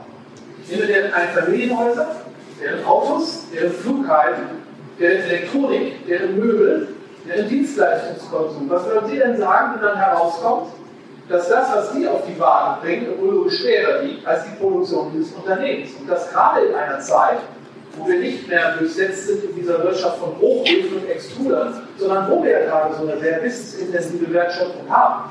Die Frage müssen wir dann schon beantworten. Das heißt, wir müssen, wenn wir ehrlich sind, schon auch über die Lebensstile halt reden. Aber Sie haben auch nicht, dass es unfähig ist und solche so gelungen haben, wirklich um Entschuldigung jeden und jeden zu kritisieren. Es gibt natürlich Zwänge, darauf wurde heute auch hingewiesen, das ist klar. Was aber auch klar ist, wir haben jenseits aller systemischen und auch kapitalverwendungsbasierten Zwänge ein wahnsinniges Repertoire an Freiheit, das wir nutzen können, um auch einfach mal Nein zu sagen.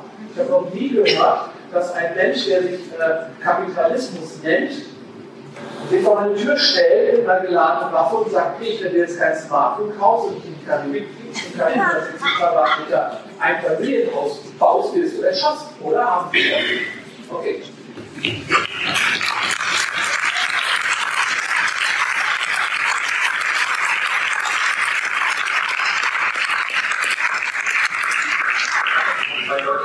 Liste und ich äh, selber nicht das letzte Wort äh, zu geben, sage ich etwas. Gebe Ihnen aber diese Karte, ich nur noch eine Minute habe, dann Sie mich auch.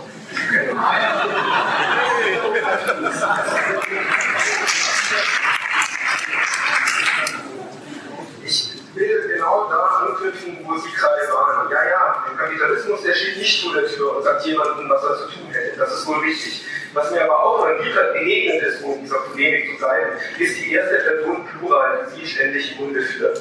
Wir als Gesellschaft wären ein Gesamtsubjekt, das doch eigentlich gestalten könnte.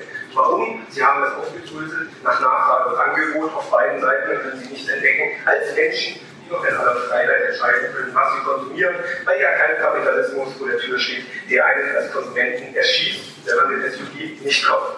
Das ist richtig, aber schauen wir uns die Rolle des Konsumenten noch, noch mal eine Sekunde genauer an.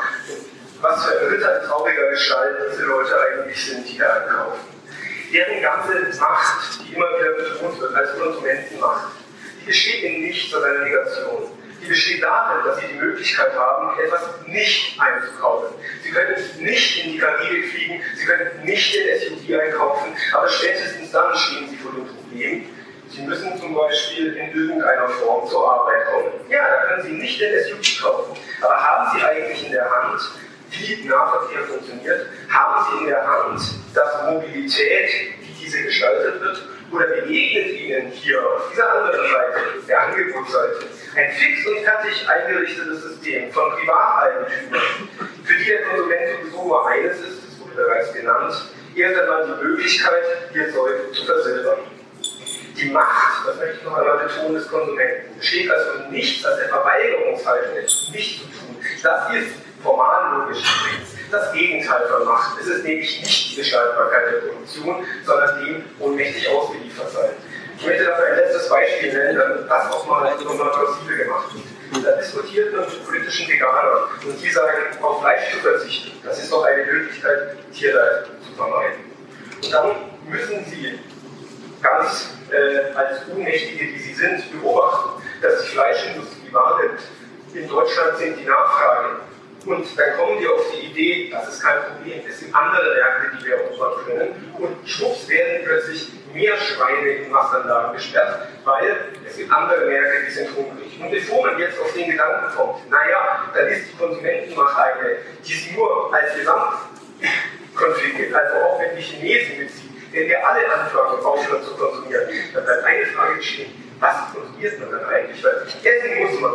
Damit komme ich vielleicht zum Ende, denn die Behauptung und der Übergang zu sagen, man könne richtig konsumieren, das ist die Lüge. Die Produktion findet immer unabhängig und nicht auf Bestellung statt. Das merkt man daran, dass es in dieser feinen Gesellschaft eine Institution gibt, die heißt Stiftung Warentest. Die berät die Leute sogar noch bei dem Versuch, was Anständiges einzukaufen. Und nicht unbedingt ökologisch, sondern nur bei deren Verzehr und Gebrauch, was sich nicht noch selber schadet. Das ist der Beweis dafür, was für eine ohnmächtige Gestalt der Konsument ist. Und dann der Vertrauen, dass auch kauft, ein Stück Gutes tut für die Welt und der am nächsten Tag in der Zeitung lesen, mein Gott, schon wieder Gifte gegessen, dabei kaufe ich doch extra. Tut mir leid, jetzt muss ich was sagen. Ich bin Landwirt und wir produzieren nachhaltig auf einem kleinen Betrieb. Und das, was du sagst, gilt für wenige, ja, aber nicht für die kleinen Betriebe hier um die Ecke.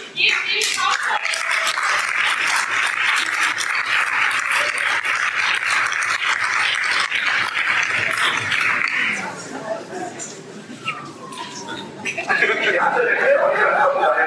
auf. Und äh, würde in den letzten beiden noch irgendwie noch auf stehen. Äh, und hier sind die Held. Ich habe einmal den Mann rechts, ich das war Sie. Mann rechts, die kommt aus Mannheim, hat sich die Luxusweise die Herkunft.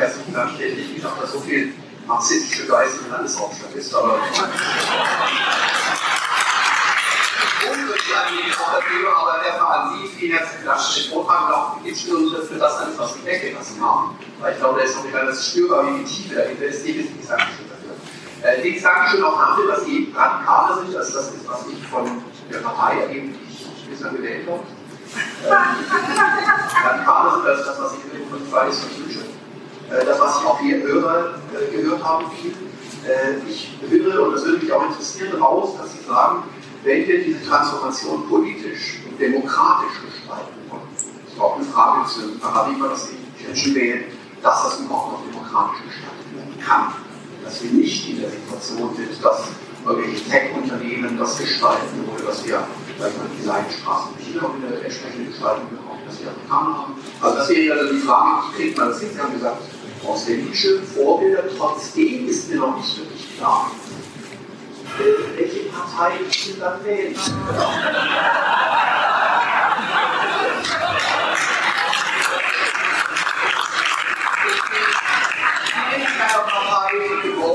Die es allerdings in Deutschland nicht gibt, die es in der Schweiz das ist die grünliberale Partei. Und das deswegen, weil ich nämlich im Gegensatz zu dem, was bislang so an Diskussion da war, ich habe rausgehört, dass, dass das ähnlich sehen könnte. Ich glaube, wir kriegen das nicht hin über einen Systemwechsel, den keiner will oder gestaltet. Das wäre ein Parteiklima, das wäre selbstaufgeräumt. Sondern wir kriegen es nur dann wenn die Leute, also wenn wir das, das wollen. Ja, und also ich meine, das ist die alte Geschichte, das vielleicht als, als These oder als Frage, wo mir der, äh, Präsident in den USA hat gesagt, ein Präsident hat gesagt, äh, denke nicht nur nach, was ist das Land für dich tun kann, und was du für das Land tun kannst. Also die Belegung muss so auch plötzlich fragen, wie kriegen wir es hin, wenn diese Rebound-Effekte zuschlagen und die katholische Kirche ihre Kultur reinbaut.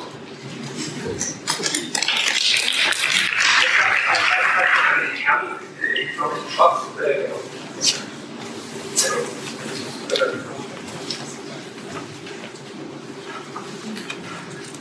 Frage ist, vielleicht ist es sinnvoll, aber wenn ich zum Beispiel mit einem Folgen über die Ausgangsökonomie redet oder so im Internet, ähm, die nachgelesen habe, ganz oft die Frage auf, ja, was ist denn überhaupt in den anderen Ländern, die jetzt eben nicht dieses SSG ähm, äh, eben betreiben, ähm, gibt es dann überhaupt was, wenn man das jetzt hier in Deutschland ähm, etablieren würde? Und ähm, und verlagert dann die ganze Exportproduktion nur ins Ausland und inwiefern das dann im Endeffekt funktionieren soll. Dankeschön. Okay. Gut. Ähm, so. Ja, zunächst mal zu Ihnen. Ähm, ich habe an einer Stelle gesagt, ich will da so einen merkwürdigen Singular verwendet für die Gesellschaft. Man soll aber unterschlagen, dass ich gerade äh, sogar noch verschiedene Antworten, die ich gegeben habe, auf Fragen ausdrücklich aufgewiesen habe, die Heterogen und grün oder ungleichzeitig diese Gesellschaft ist. Der, der Plan, den ich gerade ganz, ganz grob vorstelle dazu, das kann ich nicht aller äh, Breite auch dann hier äh, wirklich gerade legen, aber das Transformationsszenario, das ich gerade vorstelle, ist genau das Gegenteil dessen, was ich so nachgezeichnet habe oder mir nachgesagt habe. Ich verlasse mich nicht auf dieses eine Subjekt oder auch nur auf die gesellschaftliche Mehrheit das heißt aber nicht undemokratisch zu sein, sondern heißt folgendes. Minderheiten können Mehrheiten zwar nicht überstimmen, aber Minderheiten können auch im Rahmen aller demokratischen Regularien Gegentaktiken entwickeln. Solange sie niemandem wehtun, keine Gewalt anwenden, sogar noch fröhlich dabei sind und andere einladen mitzumachen. Das ist ein Angebot an die Gesellschaft. Und das zählt für mich äh, zur Demokratie halt immer dazu. Und dann äh, Ihre Polemik über die Mobilität, also das ist wirklich, das muss ich eigentlich kommentieren, dieser Propanz, immer wenn wir über Mobilität reden, ach, die armen Menschen, die jetzt zur Arbeit kommen. Entschuldigung. Wenn wir wirklich mal die gesamten, also passen wir auf, wir haben den Primärenergieverbrauch der Bundesrepublik Deutschland, 10% Steinkohle, 11% Braunkohle, 24% Gas und 35% Rohöl. Das ist der Verkehr. Und wenn Sie jetzt Verkehrswissenschaftler mal wirklich fragen, wie viel von diesem Verkehr echter Berufsverkehr ist, dann ist das eine Lücke. Der Elefant liegt woanders. Das war noch vor den Flugreisen und Kreuzfahrtboom, sondern das hat erstens zu tun natürlich viel mit Konsum. Das sind natürlich die Transporter, Amazon macht es möglich, der Urlaubsverkehr und so weiter. Also da haben wir schon Freiheitsgrade. Gleichwohl gebe ich recht. Wir sollten nicht da anfangen zu reduzieren, das war ja meine Logik, als ich die SWOT-Analyse aufgelegt habe, wo wirklich Grundbedürfnisse in ihrer Befriedigung gefährdet sind. Sie haben recht, wenn Sie sagen, dazu zählt der Berufsverkehr. Und was Sie über den ÖPNV gesagt haben, also das finde ich nun wirklich nicht zutreffend. Nichts hat sich in so einer Geschwindigkeit positiv entwickelt wie der ÖPNV, obwohl er immer noch kritikwürdig ist. Es gibt immer mehr Landstriche, wo Eisenbahnen reaktiviert werden, wo die Frequenz zunimmt, wo die Komfortabilität in Zügen zunimmt. Es gibt inzwischen Bürgerbusse. Es gibt immer mehr Möglichkeiten, selbst außerhalb der Metropole auch mit dem ÖPNV unterwegs zu sein. Es gibt immer mehr digitale Möglichkeiten, über Carpool mit weniger Autos, auch im ländlichen Bereich, äh, ans Ziel zu kommen. Gleich, trotzdem haben Sie recht, da müssen wir aufpassen. Es darf nicht sein, dass auf dem Rücken derjenigen, die zum Arbeitsplatz kommen, äh, Wandel umgesetzt wird. Beeindruckend fand ich Ihre Verteidigung der Konsumgesellschaft. Also wir haben halt eine Unmöglichkeitstheorie aufgestellt. Erst haben sie gesagt, der Konsument kann ja gar nichts anderes tun, als sie zu verweigern, immer nur nicht oder nein zu sagen. Und das wäre keine Machtposition. Entschuldigung, da müssen wir uns wirklich mal über Macht und über Herrschaft äh, unterhalten. Dann haben sie auch. Manche kurz darüber mir zu notieren, um sagen zu können, im Sinne der Damen da drüben, es gibt immer Alternativen. Und wie absurd ist das denn zu meinen, Menschen würden verhungern, wenn wir weniger Fleisch essen? Wir haben ja das Problem, dass die Agrarwende eben aufstockt, weil zu wenig Menschen bereit sind, auch mal vielleicht ein paar Cent mehr für kontrollierte ökologische Nahrungsmittel zu bezahlen. Dann haben sie, haben sie das ganze Blatt gedreht und haben plötzlich den anderen Modus eingenommen, nämlich man hat ja Ersatzlösungen, weil die sind auch schlecht. Also wissen Sie, so eine Möglichkeitstheorie ist bequem an so einem Abend, aber daraus folgt leider kein Veränderungswissen, sondern Fatalismus, Schicksalsabhängigkeit. Wir sind Konsumenten, wir haben keine Macht, wir können nichts tun. Die Wahlergebnisse sind auch nicht toll. Gehen wir so nach Hause? Und dann ist meine Konzeption etwas lieber. Äh, so, dann. Äh, ja, ich hatte kennen, was der gesagt hat. Don't ask what the country intends for you, ask what the country, what, what, what you can do the country. Okay, also Partei wählen können, um wirklich das Wachstumsregime zu überwinden und vielleicht sogar den Kapitalismus, die muss noch überwinden werden. Haben.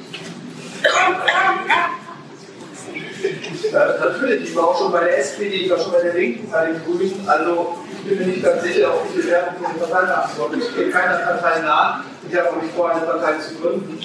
Äh, okay, gut. Möglicherweise ist das eine historische Aufgabe, die noch vor uns steht. ja, eine Partei zu gründen, die sich tatsächlich für die Ego-Strategie ausspricht. So, dann habe ich noch als letzte Frage. Äh, was ist mit den anderen Ländern?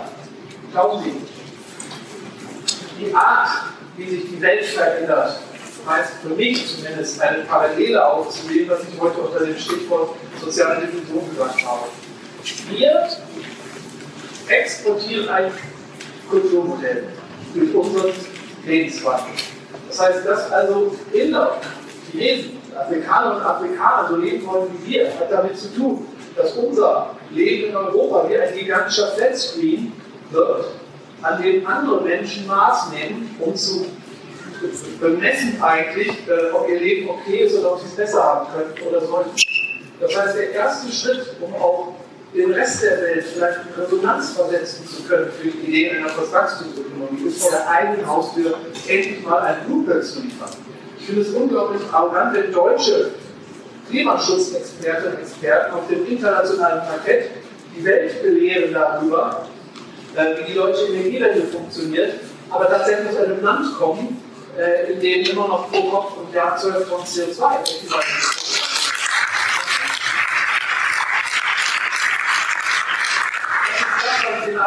Publikationen mal als den Supergau der Nachhaltigkeitskommunikation bezeichnet habe. Das ist Philosophie, das ist einfach Heuchelei. Und Heuchelei ist kein Kommunikationsmodus, der zum Ziel führt. Das heißt, was wir nicht von der einem Haus hinkriegen, können wir auch nicht im globalen Süden nach bestem Wissen und Gewissen anempfehlen. Das ist einfach, also auch, außerdem auch eben arrogant. Und ansonsten kann ich mir wiederholen, was ich heute mal gesagt habe. Wir sind ja nicht nur Exportweltmeister gewesen eine Zeit lang, bevor uns die Chinesen eingeholt haben. Wir sind ja auch Importweltmeister. Wie viele Millionen oder vielleicht sogar Milliarden elektrische oder elektronische digitale Geräte fragen wir mal. Wenn es heißt, in China gehen pro Monat ein halbes Dutzend neue Kohlekraftwerke ans Netz, dann liegt das nicht an der chinesischen Binnennachfrage, sondern an unserer europäischen Nachfrage nach den Gütern, die dort produziert werden, weil der Kohlekraft zu billig ist. Das heißt, unser Nachfrageverhalten hat wahnsinnigen Einfluss auch auf die Weltwirtschaft, weil wir so mächtig, weil wir so reich geworden sind. Wir haben also gute Möglichkeiten, hier in Europa ernsthaft zu beginnen mit einer Postwachstumsökonomie und können dann guten Gewissens auch den Rest der Welt ein Beispiel